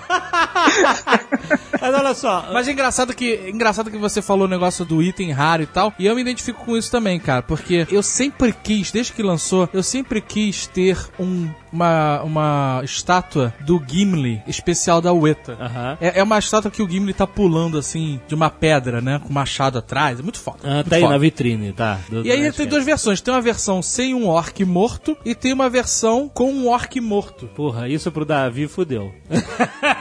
E a versão do orc morto, ela É só da, é da Sideshow, é isso? É, da Sideshow, exatamente. Ah, tá bom, você precisa? Não, eu tenho, eu tenho, eu comprei. Eu comprei. Você precisa de arranjo. Eu comprei, e ela é limitada, são 500 Mas peças. você comprou qual? Eu comprei a do orc. A com o orc morto. Um só, eu não comprei dois, nada disso. eu comprei que tem o orc morto e, assim, ela é es- esgotada, né? Ela Não tem lugar nenhum pra vender. Você acha usada na, na Amazon e tal. E aí eu tava lá em Paris, momento babaca. E entrei numa loja de action figures pra olhar, não, nem queria comprar nada, na verdade, assim. E quando eu vi essa estátua, cara, eu comecei a passar mal. Caralho, não acredito, porque ela é muito difícil de achar pra vender. E aí, quando o cara me mostrou que era do Orc Morto e era limitada, puta que pariu, eu não resisti, cara. E foi realmente prazeroso comprar e tê-la e botar lá na entrada da minha casa pra. É a, é a loja da esquina de hum, Album, na França. Isso, É- essa loja é, mesmo. Aí, como ele é, sabe, ó. Tem quatro lojas, uma do lado do. Tem quatro lojas, Isso, sim, é ali sim. mesmo. E eu Olha na aí. loja da esquina tem o desconto aí, é, me com- tratando bem. Próxima vez que vai, eu imagino que você realmente tenha. Olha aí, um exemplo dos colecionadores babacas socializando a coleção.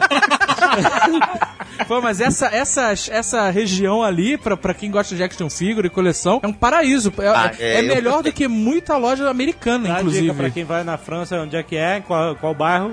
La, il barrio è, la, la rua è Rue Dante, eh, a Rua Dante, Ah. italiano, italiano não podia ser diferente.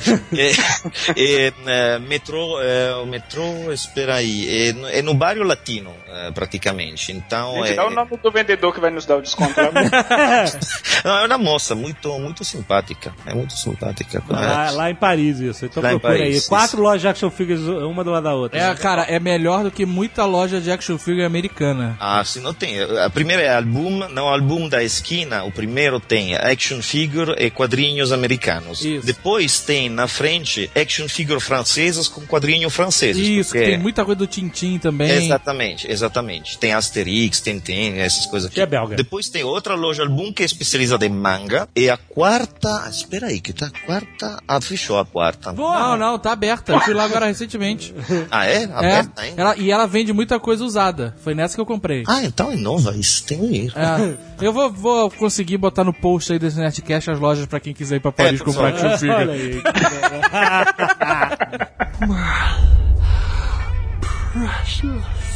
Eu fiz um estudo quando eu estava ainda na Universidade do Texas, que foi o seguinte: eu colocava uma criança na sala, aí colocava uma luva, essas luvas de cozinheiro, luva térmica, e um brinquedo muito interessante. E perguntava para a criança, isso crianças de 5, 4, 5, 6 anos, e perguntava para a criança com o que, que ela gostaria de brincar. Aí a criança ia brincar e, obviamente, escolhia o brinquedo, porque era mais interessante do que uma luva térmica. Certo. Aí começava a brincar e o pesquisador saía da sala. Aí entrava uma outra pessoa e começava a conversar no telefone, falando assim: Ah, eu tô aqui na sala e tem essa luva aqui que foi da. sei lá. Aí fala o nome de uma pessoa famosa, sei lá, Christina Aguilera, sei lá, alguém. E essa luva que foi dela tá aqui na sala e tal, e eu não sei o que, que eu faço com essa luva, acho que eu vou deixar ela aqui mesmo. Desligava o telefone e saía. Quando o pesquisador voltava, perguntava pra criança de novo: falou assim, eu vou te dar um desses dois, com qual que você quer ficar? Você quer ficar com esse brinquedo ou você quer trocar? Geralmente as crianças trocavam. Elas É, pela- decidiam ficar com a luva térmica, mesmo por, assim, mesmo não sendo uma coisa divertida, só porque elas sabiam que era uma luva que pertenceu a alguém famoso, ou seja, seja, uma luva autêntica de alguém famoso. Não, mas alguém do interesse deles, né? Óbvio. Né? Exatamente. Alguém do- primeiro, alguém do interesse deles. E segundo, eles só escolhiam isso quando eles podiam contar pra alguém. Porque quando a gente chegava e falava assim: olha, você pode escolher um outro, mas você não pode falar que essa luva foi da, sei lá, da Miley Cyrus, não. Aí eles não escolhiam a luva. É Ou seja, mesmo? até mesmo. Exatamente. Até Olha mesmo aí. crianças, assim, antes de 7 anos de idade, elas gostam de produtos autênticos que pertenceram a alguém famoso, mas só se elas puderem contar pra alguém que elas têm alguma coisa que pertenceu a alguém famoso. Se não puder socializar, aquilo não tem muito, muito valor. Olha só, rapaz. É aquela piada da Sharon Stone na Ilha Deserta, né? É aquela coisa. O Exatamente. cara pega, transa com a Sharon Stone e depois, você pode, por favor, botar um bigode, uma, uma calça jeans, a roupa de homem e tal. Ela, por quê? Ela, não, bota aí, bota. Aí o cara vai assim, rapaz, você não tem noção do que eu tô comendo. é justamente a necessidade de socializar. De compartilhar. De compartilhar a parada, né? Exatamente. Mas que interessante, interessante isso. Mas tem, tem ter o valor atribuído, né? Você tem que saber que aquilo passou por uma situação mágica, especial, ou Sim. pertence a alguém, né? Sim, e nisso você tem pessoas que colecionam itens históricos, né? Coisas realmente de verdade, né? Espada feita por samurai de verdade, de 1802, sabe? E aí são, e aí sim que você começa a entrar na Big League do- dos colecionadores. A galera que coleciona itens, tipo assim, compra por 10 mil dólares um, um punhal que pertenceu a Francis Drake, sabe? Um negócio assim. né? E o Indiana Jones vai, rouba e leva pro museu. Olha que filha da puta.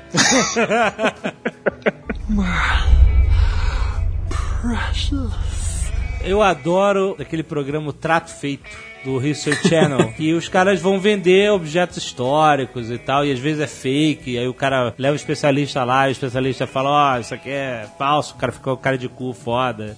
é muito maneiro, cara. E o Azagal agora vai pra Las Vegas na Nerd Tour. Mas eu não vou lá, não. Porra, tem que ir, cara. Por Vai quê? lá, cara. A parada é uma, uma, uma fake. Não, não é fake, eles só filmam você não vai ver o cara, mas vai lá, compra um negócio pra mim lá, cara. Caraca, agora eu tô cheio de encomenda. Boné de São Francisco.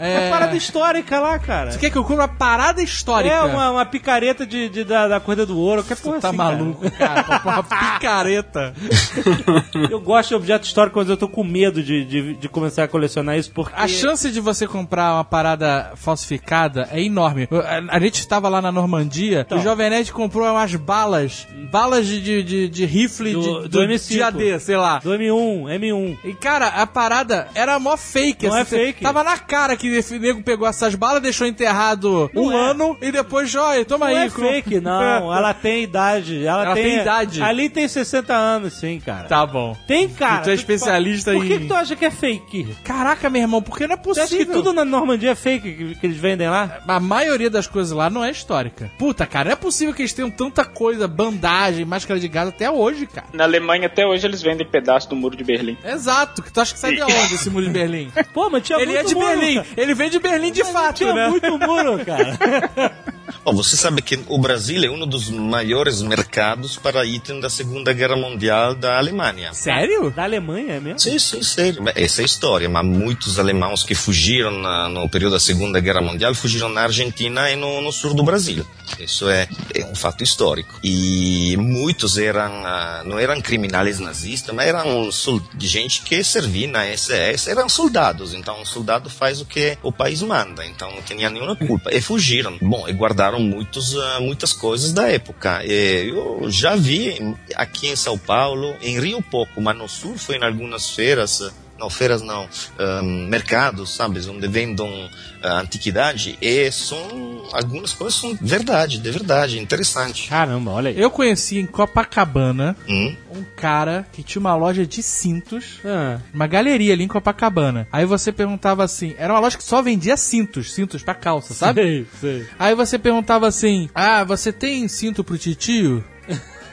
Juro por Deus. Aí você abriu a cor... o cara abriu uma cortina e tinha uma porrada de item de Segunda Guerra Mundial. Sério? Cinto- é, esse era o código? Cinto Era do titio? cinto do titio. E aí ele abria e tinha Luger, tinha baioneta da SS, tinha. E não pode, né, Caraca. comercializar Ah, mas era só coisas. coisa nazista? Era só Alemã? coisa nazista. Nossa. E não pode comercializar essas paradas no Brasil, né? Não pode. É porque é apologia e tal, né? Porque a- a- elas têm os símbolos, né, do, das Sim, sim, plásticas. sim, tem, tem símbolo, tem símbolo. Mas é, tinha essa loja aí, cara. Era a maior fachada, loja de cinto maluco. e o cara vendia. E o cara era uma figuraça que vinha, assim, a- o aspecto dele, né? Mas Caraca. ele vendia. Você falou, quero o cinto de ti. Aí você olhou e falou assim: ah, não quero nada, não. Ah, não, não ia levar, pá. Parada ilegal. Mas tu falou mesmo isso? Tu falou, ah, não quero nada, não, só queria ver, só queria ver. Não, eu dei uma olhada e falei, ah, eu vou dar uma pensada e tal. Era caro as paradas? Era caro, era caro, era caro. Mas tem uma feira, tem uma feira na Praça 15, se eu não me engano. Praça 15 é ali que fica embaixo do viaduto? É, ali tenho uma feira o de viaduto tipo- perimetral ali por aí. É, tem uma feira, eu não sei se é na Praça 15 exatamente. O Eduardo Spor sabe, Tem pergunta, incomodem ele, ali, onde é. É, é, tem uma feira de antiguidade e lá também vende bastante coisa da Segunda Guerra Mundial. E se você perguntar do titio, sei lá, Sério? não sei qual o código lá, mas com certeza você acha algum pin, alguma coisa assim. né? É, é, o Brasil é de- são- não tem cópias, é bem difícil ah, que tem cópias. Quando tem, é, tem de verdade. Ah, a gente tem um amigo, Adolfo Paiva, que ele é fanático por Segunda Guerra, ele coleciona tudo que Como ele se consegue. chama? Adolfo Paiva. Puta que nome. É, quase, né? Olha, e o pai dele, o pai dele lutou na Segunda Guerra, então, assim, é, ele sabia, né? Não foi sem querer, né? É, exato.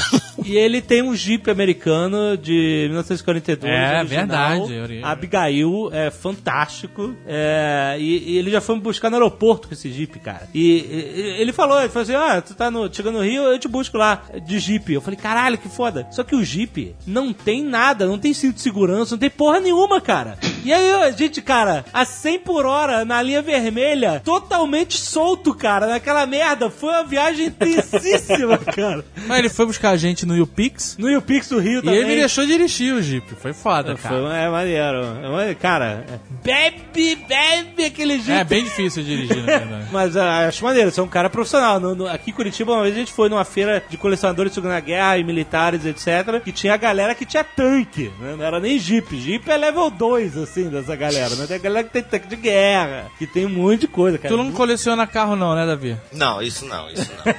O Azagal quer colecionar carros de Eu não quero- é? mas eu quero ficar rico antes. Não, né? então você tem que ficar rico. Você tem que ficar rico antes. Você tem que colecionar carros de filmes, mas em, em tamanho real mesmo, né? É, é, exato. Tipo o carro do. Mad Max, o carro do Robocop. Isso. é Cara, isso. aí você vai deixar eu tirar foto no DeLorean? Deixa, É, o claro. DeLorean tem que ser o primeiro, né, cara?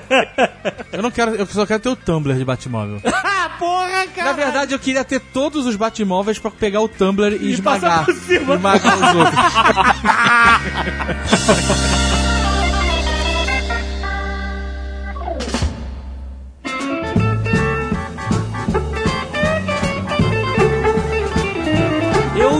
uma nova mania de coleção agora. Nasceu de alguns anos pra cá uma nova parada. Pra, pra mim, que é, é caro, como sempre, né? Coleção não é barato você colecionar. Não sei que você coleciona lapiseira aí. Que... Bolacha de, cerveja. O? Jovem Nerd, ele sempre dá uma, des- né, Não, não. uma zoada. O cara compra lapiseira japonesa. Não, aí tá sendo a verdade. Aonde, Uma bolacha de cerveja, tu vai lá e, e pega e pronto. Né? Vá lá, pega e pronto. É isso aí. Vá lá, vá lá, pega e... Eu primeiro, eu bebi pra... Eu tenho uma bolacha, eu tenho uma bolacha lá da, da Half Brown House. Ah, tá. E aí Essa é válido. bolacha, eu fui na Half Brown House, eu Sei. pedi uma Half Brown, eu bebi, eu brindei com alemães e eu trouxe a bolacha. Você tá tirando o valor Não, dessa aí bolacha? não, Aí, tem um valor todo. Não Então. entendi. Ok. Você foi lá, bebeu e trouxe. Ah, Exato. Mas, tipo, tem gente que, que, que coleciona, viaja e coleciona é, é, Snow Globe, sabe? Aquele globo de. de- É. Sabe? É, é fraquinho isso. Né? Não, eu acho legal. Você não pode jogar a coleção dos outros. Ah, eu sei. Não, não, não. Não, eu coleciono coisas baratas de viagem também, que são miniaturas de castelos e coisas de onde a gente vai. Mas eu comecei a colecionar board games. Aí, cara, é, é um problema, cara. É caro. É, É é, mui- cara. no Brasil é muito caro. É, então, aí. e- e não aí é eu- mais, não é mais, graças a. A Galápagos Jogos. Então, eu comecei a colecionar porque eu me apaixonei pelos novos board games. Já fizemos aqui um, um Nerdcast sobre board games novos e tal. E aí, puta, viajo, trago, ou tem um fornecedor aqui, ou a própria Galápagos e tal. E aí eu queria aproveitar, tipo assim, eu juro que eu não quero fazer um jabá da Galápagos aqui nesse programa. Mas, o Davi, ele é sócio da Galápagos, ele é sócio da Guillotine Games. É, É, é, e a Guillotine Games foi, é, foi a empresa que nos trouxe o Zombicide. A história do Zombicide é maneira, veio de crowdfunding, conseguiu uma grana foda, e o jogo é legal, tá fazendo sucesso e tal. Isso veio de alguma loucura sua de colecionar coisas? Isso veio curar alguma outra mania de coleção? Como é que Porque é veio? engraçado que o Zombicide, pra quem compra, quem gosta do jogo, ele virou um item de coleção também. Sim, é. Eu, eu tenho- eu sei que tem a cara do Davi esse negócio de criar temporadas diferentes. Em vez de reeditar o jogo, criar uma temporada nova com outro cenário. Tem a tua cara essa porra de coleção. Sim, sim. É, não, mas é, foi, foi um produto que, que ah, eu chamo de autoanálise, porque eu sempre fiz eh, jogo de tabuleiro como, como um, uma- um hobby. Mas eu gosto muito de jogo de miniaturas e de figurinhas, eh, Games Workshop eh, e Privateer Press, que fizeram muitos eh, bons produtos. E com alguns amigos, que alguns são escultores, outros são designers de jogo, a gente discutia de fazer uma coisa um pouco diferente. Como na época estava chegando o seriado do Walking Dead, eh, o, alguns filmes de zumbi como eh, World War Z, estavam chegando muitos produtos, se sabia que estava, os zumbis estavam chegando, de modo, digo, fazemos um jogo zumbi. Mas como a ideia era de fazer um jogo muito, muito, como se diz aqui no Brasil, caprichado, cheio de, de, de coisas, É exatamente esse o termo. é, tá bom. É, o custo, o custo, eu imparei na pizzeria me disseram que se diz caprichado. Então, É isso aí. é, o custo de fazer um jogo desse tipo era muito alto, então era muito, muito difícil, é viável fazer com uma- um sistema de venda tradicionais. E era a época que o Kickstarter estava um pouco nascendo. Então a gente falou, bom, vamos fazer um, um Kickstarter. Então a gente achou uma companhia nos Estados Unidos, Cool Mini or Not, sempre miniaturas, e lançou um Kickstarter que mudou completamente. É, no começo foi muito, muito, muito lento, muito devagar. E só no meio começou a, a trazer muito dinheiro. Por quê? Porque a gente inventou essa história das figuras limitadas, limited edition. Ah. E aí você começa a pegar todas a gente doente no mundo. E isso foi, foi um um dos fatores de sucesso do Zombicide, porque a gente criou figuras que depois da gente não produzem nunca mais. Então são limitadas de verdade. Sim, sim. Aí virou, efetivamente, virou uma, uma doença muito rentável para, para Guillotine Games. não, é, é verdade, não, não vou ser hipócrita. As cifras do resultado do Zombicide foram grandes, então eh, isso não se pode dizer que a gente não, não, não ganhou dinheiro. Mas o fazer a Season 1, Season 2 e Season 3, que vai partir agora o Kickstarter, acho no, no final do junho, foi exatamente por isso, por dar uma continuidade e fazer um pouco. Isso, amo seriados, eh, como cada geek que existe no mundo, adoro seriados. Então a ideia foi exatamente isso: copiamos esse sistema, fazemos caixa com special guest, eh, grandes eh, ilustradores que fazem, eh, que fazem figuras para Zombicide. Então é tudo, tudo um sistema feito para tomar jogadores de board game tradicionais, que não importa nada de colecionar, mas querem uma experiência que, que seja imersiva e um bom jogo. É um ótimo jogo, né? É divertido, é um jogo divertido porque é simples, é quase um jogo de família, porque também se você joga com zumbi, eu vi muitas mulheres que jogam na Zombicide, isso é bom, é bom porque significa que a gente conseguir falar a um público que é um pouco diferente dos clássicos do board game. Então o Zombicide sim, é, é- é um sistema que foi feito também para curar um pouco a minha doença, porque também estava colecionando board game demais. No momento que, no momento que você começa a olhar a, a sua, a causa da sua doença como um trabalho, as coisas mudam. Ah, olha aí. Muda muito. Eu parei praticamente de colecionar board game, mas compro board game quando quero ver um sistema de jogo interessante ou quero ver como é a produção. E não por o gosto de ter outra caixa aí fechada Sim, que, que- é, você mudou sua perspectiva na, É, sobre isso, isso. sim, é, é, ajudou muito, ajudou muito. Vamos dizer que quase- você estragou o hobby, né? Você transformou ele em trabalho, né? Transformou sua coleção em trabalho. É, é, sim. Mas tem sempre um lado colecionador é, que, que os meus sócios da, da Galápagos me queiram cada vez matar, porque eu quando eu viajo para trazer jogos eh, no Brasil, então vou no- nos grandes salões de jogo, Nessen, Norimberga, agora vou, vou na Gen Con, em Indianápolis. Cada vez que volto, eles estão assustados, porque sabem que vou trazer um novo produto. E às vezes não está no plano. Eles dizem, não, porra, isso não pode fazer. Eu digo, não, eu- vamos fazer esse jogo, porque é muito... Eu, a semana passada, o Yuri, que é um dos sócios, queria matar-me, porque eu liguei para o Yuri dizendo, oh, assinei cinco jogos. e, Cara, e ele disse, como assim? assim? Não, não, fica tranquilo que não é muita coisa. Depois era muita coisa. Mas, mas tudo bem, então coleciono, ainda coleciono na Galápagos. Mas, mas, mas cuidam de mim, porque às vezes é, exagero. Mas é bom porque viajando muito, vendo muitos jogos que funcionam fora, é bem trazer no Brasil, porque o Brasil de verdade foi, era um deserto a nível de board games faz três anos. era, era, e isso é totalmente. triste. Totalmente, cara. A coisa boa é que, ok, tem a Galápagos, é óbvio que falou bem da Galápagos, mas estou vendo muitas pequenas realidades que vão ser grande. A, a Conclave anunciou que vai fazer Dominion, por exemplo. Tem muitos jogos que vão chegar aqui no, no Brasil. E ter competidores é muito bom, porque vai criar novos jogadores. Ser concorrente, né? É, exatamente, concorrente. E é bom porque nos Estados Unidos, e nesse momento, eh, ser geek não é mais eh, uma coisa de loser, sabes? Que os Estados Unidos tem essa coisa do winner, loser, essa Sim, bobagem absurda. No Brasil tem esse aspecto também. Eu não gosto nada desse aspecto, porque, bom, toda a vida estava sempre no lado do loser, não? Então.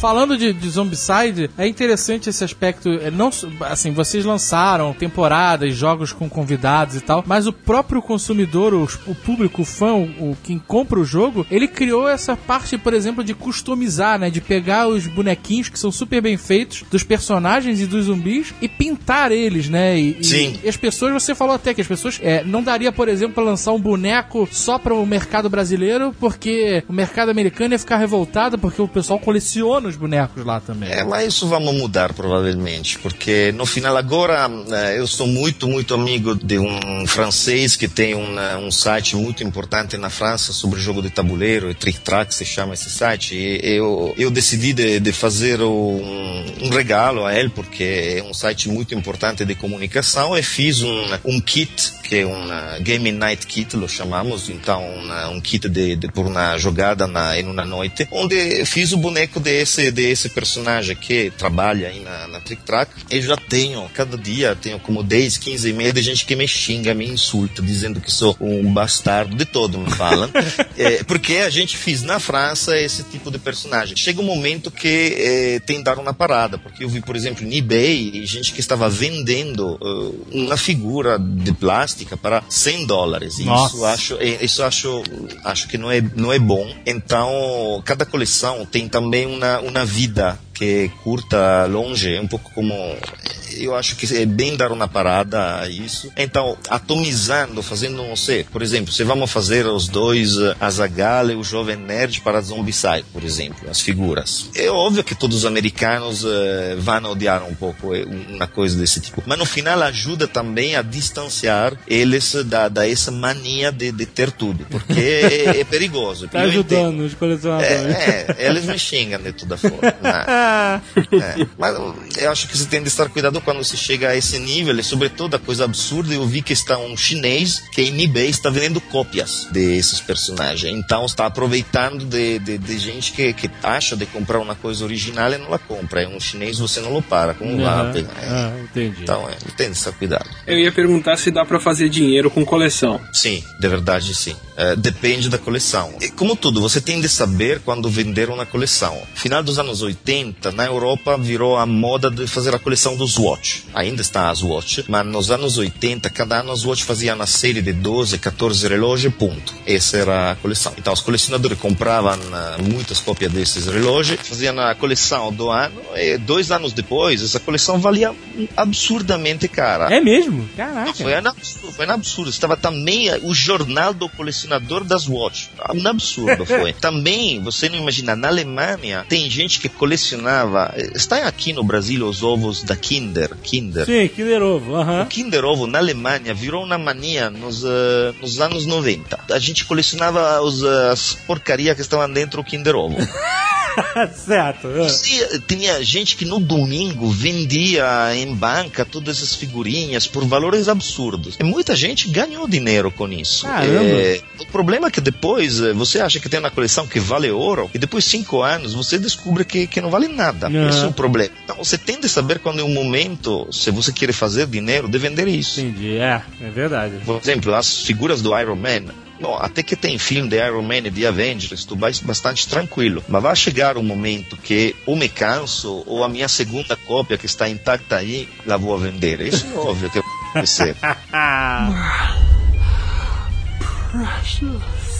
Sabe que tem uma coleção que eu acho bizarra, falando em bolacha de cerveja? Sabe aqui que você vai num bar, num restaurante, você tem, você tem aqueles racks com vários cartões que anunciam coisas, lojas e festivais e qualquer outra coisa, sabe? Como é que é o nome disso? Isso é um, uma filipeta, um negócio assim. Tipo cartãozinho postal, assim. É, só que é de como se fosse um cartão postal, ele é... Ele fica geralmente na entrada ou na saída do É, lugar. o negócio. Tem gente que coleciona isso enlouquecidamente, cara. Isso é propaganda, cara. Não é nada demais. Parem de colecionar essa parada, cara. Não, é- Ela não co- vale nada. É porque a coleção, às vezes, a gente conhece pessoas assim que ela extrapola qualquer tipo de nível saudável Aham. e a pessoa vira, na verdade, um acumulador. É, Exatamente. Isso aí que a gente tem que falar. exatamente. É aí, é aí que chega a doença assim. Meu irmão fazia uma coleção absurda. Meu irmão morava em Londres, ele fazia a coleção dos cartões das putas. Não.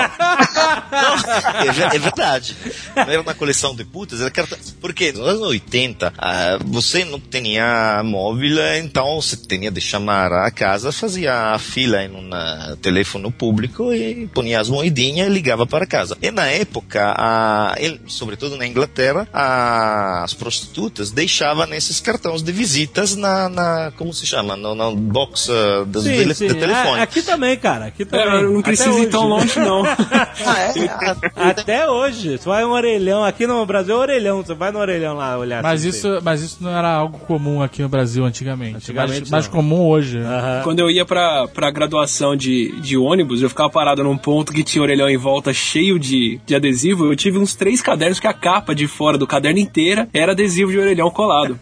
Caralho, você tirava Eu do orelhão. colecionava, posi- po- colecionava posições, assim. Faço giratório, Peraí, você tirava do orelhão e botava um caderno? É isso? colava na capa do caderno. Que nojo, cara. Tu tirava uma parada do orelhão suja. Puta merda. Mas aí, vem cá, teu irmão colecionava os cartõezinhos das putas de Londres. Sim, é, até de avisar que em Brasil tem também. Tem. É, então, é, Mas ele é- testava? Ele Não, test- não, eu espero que não. né? bom, problema do meu irmão. Mas eh, ele tinha uma coleção boa. E eu, quando fui em Las Vegas, tomei muitas. Na rua tem também. gente Caraca, eu vi um cara em Las Vegas com um carrinho de compras de supermercado cheio disso, cara. Distribuindo É. na rua. Bizarro. Cara, eles entregam isso no, no hotel. Quando eu fui em Las Vegas, eles me entregaram no hotel uma cartilha com, com, É, com é. prostitutas na, É. na porta do hotel. Tá É aqui, ó. A chave do quarto do senhor, essa cartilha, caso o senhor precise. Aqui a páginas amarelas. O que mais tem de coleções bizarras? Cara, eu já vi uma coleção, é, vou até mandar a foto aí pra vocês. Não tem esse pelinho que tá dentro do umbigo? Ah, não, ah, não, ah, não, ah, não. O cara coleciona isso. Ele tem pelinhos do umbigo dele de 1880, Ah. 1984 até 2001. Dele mesmo. Dele mesmo, dentro Não- de uma não garrafinha. Não entendi. O que coleciona? Na verdade, é. Não, Isso aí com certeza não tem valor no mercado. Não tem. É o que a gente. é, em- eu não sei como é que fala em português, mas em inglês a gente chama de navel fluff, que é aquela, aqueles pelinhos que dá Poeira dentro de do umbigo. Poeira de Poeira de umbigo. Sei lá, cara. Pois é, e ele tem três garrafinhas cheias, desde que nojo. 1984. Não. E você consegue saber quando ele trocou a roupa da camisa que ele usava pela cor da sujeirinha, viu? Ai, cara. Ah, mas aí não é coleção, aí já é patologia, cara, não. É, isso isso não é é coleção, isso não tem. Isso é. Não, não é possível que o cara olhe pra aquilo e sinta alguma coisa, cara. Sinto alguma coisa.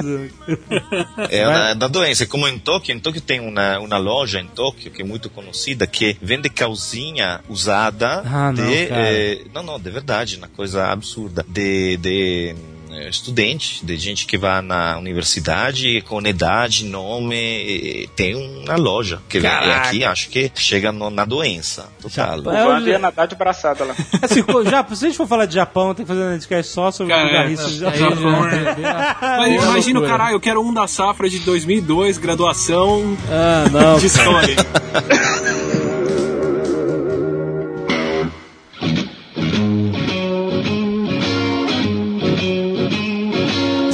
que o, o- o colecionador vira um acumulador? Eu adoro esse programa. Tem um programa que passa na TV a cabo que é o Acumuladores. Eu adoro. E antigamente ele era, ele era feito só com pessoas que tinham a casa bagunçada, com pilhas de jornais e coisas que eles colecionavam pela vida toda. Aí isso ficou pouco. E os caras começaram, os produtores do programa começaram a bater lá na prefeitura das cidades e ver quem é que tava com ordem de despejo. E aí eles foram nas casas agressivas que, que eram tão sinistras que a prefeitura tava botando ordem de despejo no cara se não acertasse a situação dele. E aí o Acumuladores começou uma nova etapa que era Acumuladores enterrado vivo. E aí, cara, é. muito sinistro. Você não vê o chão das casas, cara. A diferença básica, na verdade, de um colecionador para um acumulador é o seguinte: um colecionador ele acumula alguma coisa de forma estruturada. Então, o cara ou acumula selos, ou ele acumula tampinhas de canetas ou bolacha de cerveja. Certo. O acumulador, na verdade, ele acumula coisas de maneira desestruturada. Na verdade, é uma patologia que está ligada à ansiedade de desfazer de alguma coisa. É, se, desfazer, exato. Exatamente. pessoa preenche um vazio com as paradas dela. É, na verdade, tem, tem muito a ver com falta de planejamento. Geralmente, as pessoas que são acumuladoras, elas têm uma falta de planejamento na vida hum, é, muito clara, que é o seguinte, elas não conseguem determinar se certo produto pode ser ou não utilizado no futuro. Então, essa insegurança causa com que elas façam o seguinte, bom, vou guardar isso aqui porque pode ser que eu utilize no futuro. Yeah. Mesmo não tendo um plano claro de que vai utilizar É aquilo. engraçado, é, é- é assim, eu não tenho essa patologia de jeito nenhum. Mas, eu, assim, eu tenho essa leve tendência de querer guardar coisas achando que eu vou usá-las e não sei quando. É, Vai que você então, precisa, é né? É, exato. Aí que começa. E aí, e aí eu começo realmente a acumular, principalmente coisas assim de pra arrumar a casa, sabe? Não de faxina, mas ah, curva de cano, prego, parafuso, essas coisas, sabe? Adesivo 300. É, sabe? Aí quando você vai ver, você tem 30 rolos de fita isolante em tamanhos diferentes, sabe? E aí eu passei a jogar fora, cara. Usei e não, ah, se eu não usei agora, eu jogo fora, porque senão você acaba meio ficando maluco Então, mesmo, eu né? tenho, eu tenho certeza que muita gente tá ouvindo a gente é, é, tá se encaixando nessa situação. Ah, eu também tem um monte de coisa que eu acho que eu vou usar e nunca uso. É só seguir a regra da Oprah. A gente segue a regra da Oprah, que a Oprah, esse programa de acumuladores começou na Oprah fazendo umas reportagens especiais com pessoas que acumulavam. Ia psicólogo lá e, e ajudava e tal. E aí eles definiram uma regra que eu chamo a regra da Oprah. Qual é a regra? Se você tá guardando uma parada e passou um ano e você não usou, joga fora. Essa é a parada. Esse é o negócio. Um ano. Não precisa necessariamente jogar fora, pra doar, né? Não, Então. pô, sim, é, doa, Se se, desfaz, disso, né? Se desfaz disso. Tá guardando uma capa de chuva especial que você usa em, quando chove, e tem chuva ácida. Qualquer merda assim. Passou um ano, não choveu ácido, se livra disso. É a única forma de você se policiar e não ficar guardando um monte de treco que você nunca sabe se vai usar ou não, entendeu? Se você não usou em um ano, você não vai usar nunca, mano. Você pode usar daqui a três anos e, porra, foda-se, daqui a três. Você vai guardar um negócio durante três anos pra usar? Daqui a três anos, quando tu precisar, tu compra, cara. Porque, assim, na verdade, essa vontade de, de guardar alguma coisa que a gente não sabe se vai usar ou não no futuro, isso todo mundo tem um pouco. Ela se torna patologia, na verdade, quando a ansiedade de jogar alguma coisa fora É. é tão grande que ela te causa um mal-estar até físico e, e psicológico. Então, mas aí a pessoa vai testar, porque se ela chegar e não conseguir jogar fora depois de um ano, você fica, opa, tem um negócio errado aí, Isso. entendeu? Aí já pode ser algo de patologia. Mas se você exercitar ano a ano, ó, vou juntar todas as tralhas que eu não usei no ano passado e, e vou doar ou vender ou o que seja, aí talvez isso seja até bom pra você exercitar a sua ansiedade. Se você faz isso todo ano, você nunca vai cair na armadilha de ficar ansioso por jogar fora o negócio e tal. Acumuladores, na verdade, eles têm uma. Eles não olham nem muito a utilidade da coisa. Eles, eles geralmente só olham se vão usar ou não. Então, por exemplo, eu já, já vi casos de pessoas que guardavam, por exemplo, descascava a laranja e não conseguia se desfazer da casca da laranja, porque pensava que poderia utilizar aquela casca da laranja em algum outro ponto da vida, por exemplo. E ficava aquela casca da laranja guardada, assim, ou em cima da geladeira, ou em cima do- da bancada da cozinha, até literalmente apo- apodrecer. Não conheço coisa melhor pra ensinar desapego do que mudança. Ah, é. Ah, é, é, sim, isso Você faz mudança duas ou três vezes assim, seguidas, chega na E- terceira mudança tem caixa que você nunca abriu. Você nem precisa abrir. É, exato, cara. Sobretudo você tem alfândega no Brasil. né? o meu pai fala que três mudanças equivalem a um incêndio. é A verdade. quantidade de coisas que você perde e tal, não sei o que, deixa pra trás ou nunca usa Eu mais. já não tenho mais nada na vida, né? Eu já mudei tanto, tem só meu computador agora. Coitado do André. O André, ele trabalha com pesquisa, então ele viaja o mundo inteiro, cara. O cara passou até três meses numa ilha no sul da Austrália estudando a língua nativa de, um- de uma tribo aborígena. Então imagina o que, que esse cara tem. tipo, nada.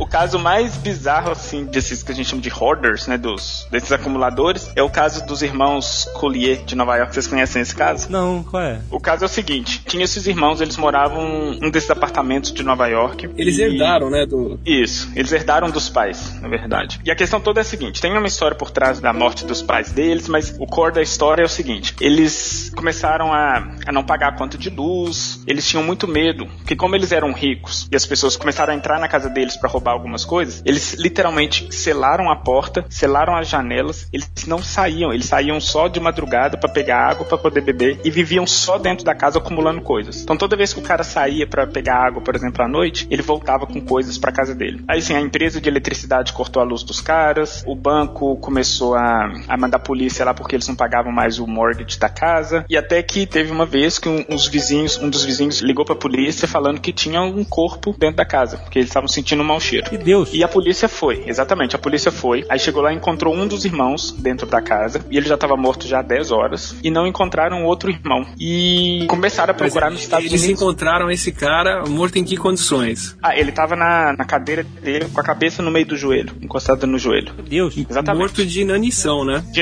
exatamente. Aí depois descobriram que ele morreu de fome. Nossa senhora.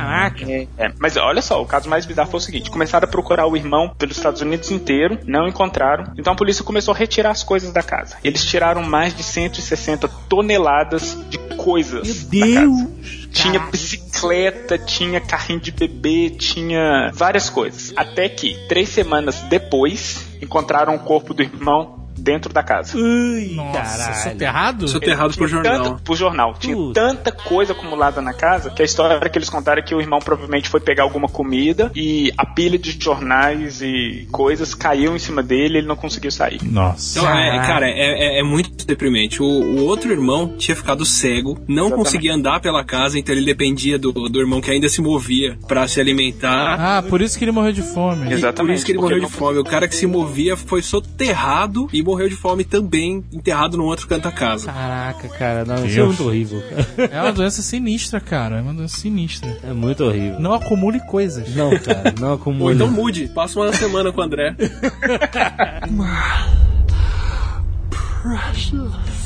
Tem uma linha tênue ali na coleção pro Não, cuidador. não, tênue não, não. Ó, eu, eu- eu tenho o, o- amigo que me apresentou pra quadrinhos de adultos, assim, quadrinhos decentes, quadrinhos legais. Carlos você já... Não, meu, Vértigo. Ah, é, bom. Tá, ok. Ah. Quadrinhos adultos. É, Não, não, é quadrinhos adultos que eu digo quadrinhos de. Como Tô Vértigo. falando de pornografia. Não, é, não, não necessariamente pornografia, mas comentei que eu gostava de quadrinhos. Ele falou: ah, se você curte, passa lá em casa, eu te empresto alguns. Aí eu entrei no quarto dele, cara, as roupas todas estavam em cima da cama e no chão, assim. Falei, nossa. Por que será? Porque de repente o cara abre a porta do armário. Cara, todos os armários, todos os móveis do quarto dele tinham quadrinho. Tudo, tudo, Mas tudo. aí, assim, eu não sei até que ponto, assim, porque aí o cara é zoado também, né? Vai. O cara deixa tudo no chão e na cama e. Ah, e- a roupa. Os quadrinhos estavam extremamente bem guardados. É, mas aí, aí o cara, aí o cara tá, tá precisando de um tapa, né, cara? tá precisando de uma mãe puxar a orelha dele, sabe? Porra, Ah, cara. é, mas ele, ele me apresentou os quadrinhos muito bons. A capacidade de acumular coisas, ela é conhecida em mais de 70 espécies de animais no mundo. Caraca. Exatamente. Só que eles fazem isso, como a maneira como eles fazem não é considerada patológica, porque eles realmente utilizam a coisa muito tempo depois. Como assim? Exemplo. Por exemplo, o, o- o urso polar, quando ele acumula certas coisas para o tempo de hibernação, por exemplo. E eles, ah, alguns cientistas começaram já a descobrir regiões no cérebro desses animais que é responsável pelo comportamento de acumular coisas. É literalmente assim, pega um graveto aqui, coloca aqui no cantinho, mesmo se não tiver um uso específico para ele agora, mas sabe que daqui a, a seis meses, quando tiver no período de hibernação, aquele graveto vai servir para alguma coisa, por exemplo. Isso é muito incipiente ainda. E algumas pesquisas mostram que algumas regiões que a gente chama de lobo frontal, que é o lobo que controla o raciocínio lógico, é a região em que é mais problemática nas pessoas que têm essa tendência de, de acumular coisas. É essa região, ou seja, elas não pensam muito logicamente sobre as coisas que elas acumulam, e a região límbica, que é o controle de ansiedade, questão da amígdala, por exemplo. Eles têm uma disfunção nessa região, ou seja, o fato de ter que jogar ou ter que desfazer de alguma coisa sem saber se aquela coisa vai ser usada ou não no futuro causa um nível de ansiedade tão grande que acaba é, afetando a vida social da pessoa, por exemplo.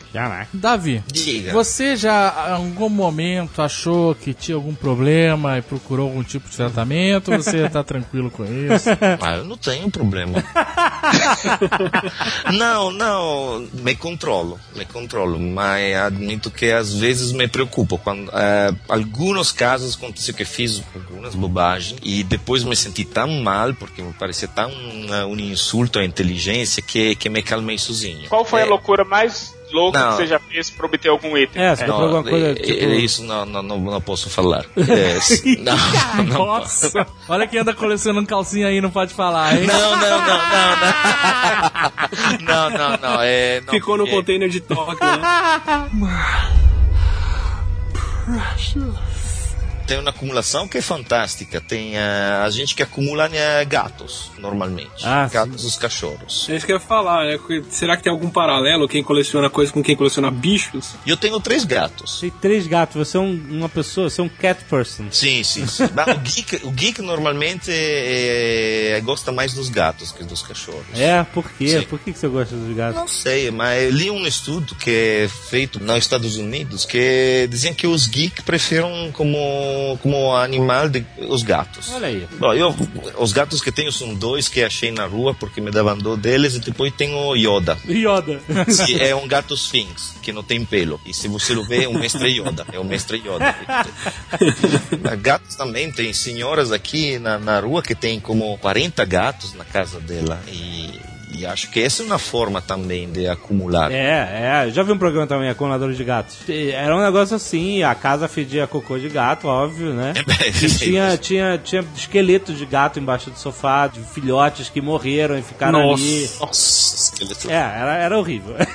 era, era horrível, cara. Mas tem, tem um princípio científico para as pessoas acumularem gatos especificamente. Qual é? O gato pode passar toxoplasmose, né? Ah, verdade. E o estágio de toxoplasmose que a gente pega é o mesmo que o rato, que no rato induz aquele comportamento dele perder o medo de gato e até dizem ficar um pouco atraído pela urina do gato. Aham. Então você tá dizendo que a atração do homem pelo gato pode ser a toxoplasmose? E se você tem muito gato, você tem mais chance de ter toxoplasmose, que vai te fazer ter mais vontade de ter gato.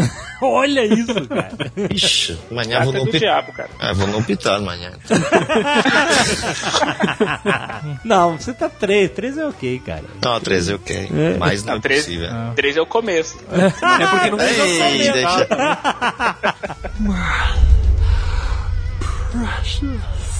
André, você tem que revelar o que você coleciona. Você ficou fazendo um mistériozinho nesse programa. O que que é? Vamos lá. É uma coleção sem graça, mas eu tenho mais de 10 mil itens desse, desse produto que eu coleciono. 10 mil itens. Exatamente. Meu Deus, o que? Eu comecei com mais ou menos quando eu tinha 13 anos de idade. É, é carimbo de país no, no É de passaporte. passaporte, é carimbo, carimbo de imigração.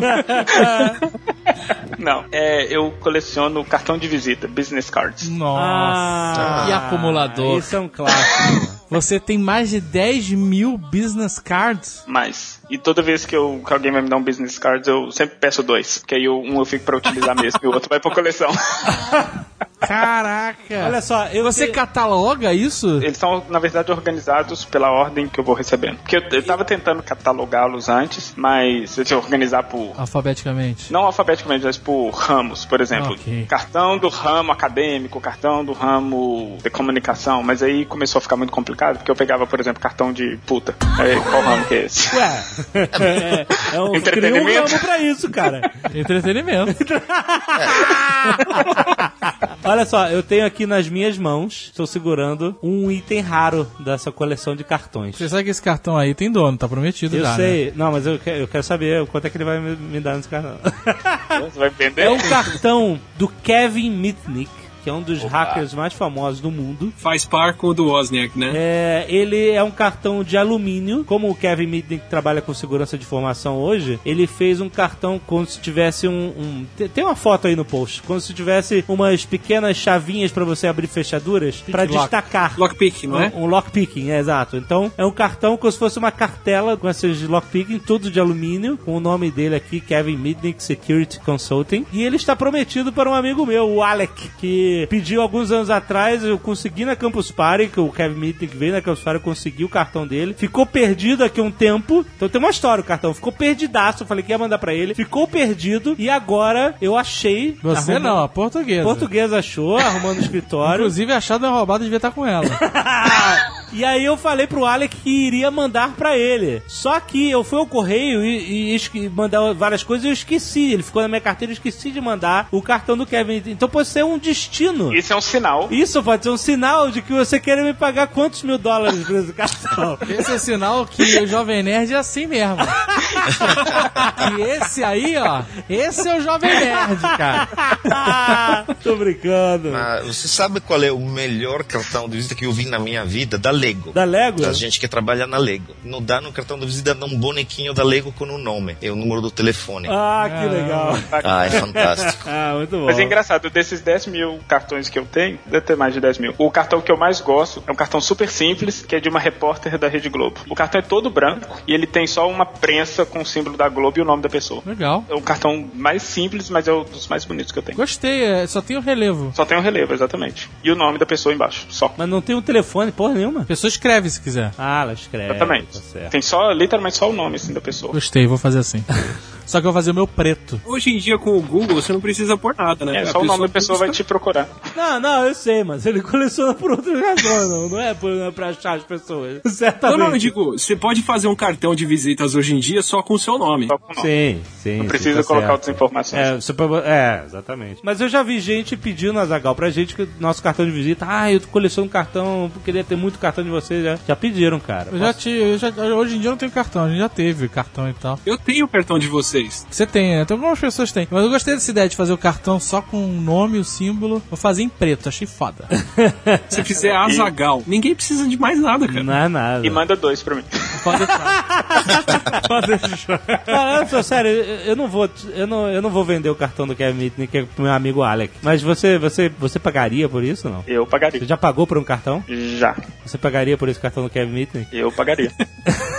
Quanto você pagaria? Quanto você pagaria, sério? É, brinca... é só de faz de contas, eu não, eu não vou vender. Mas eu já paguei 500 reais num cartão. Nossa!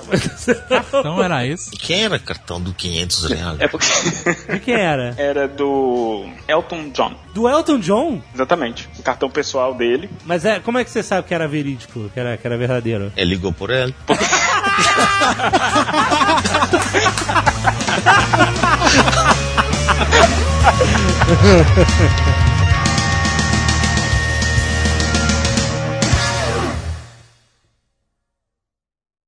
Este Nerdcast foi editado por Radiofobia, podcast e multimídia.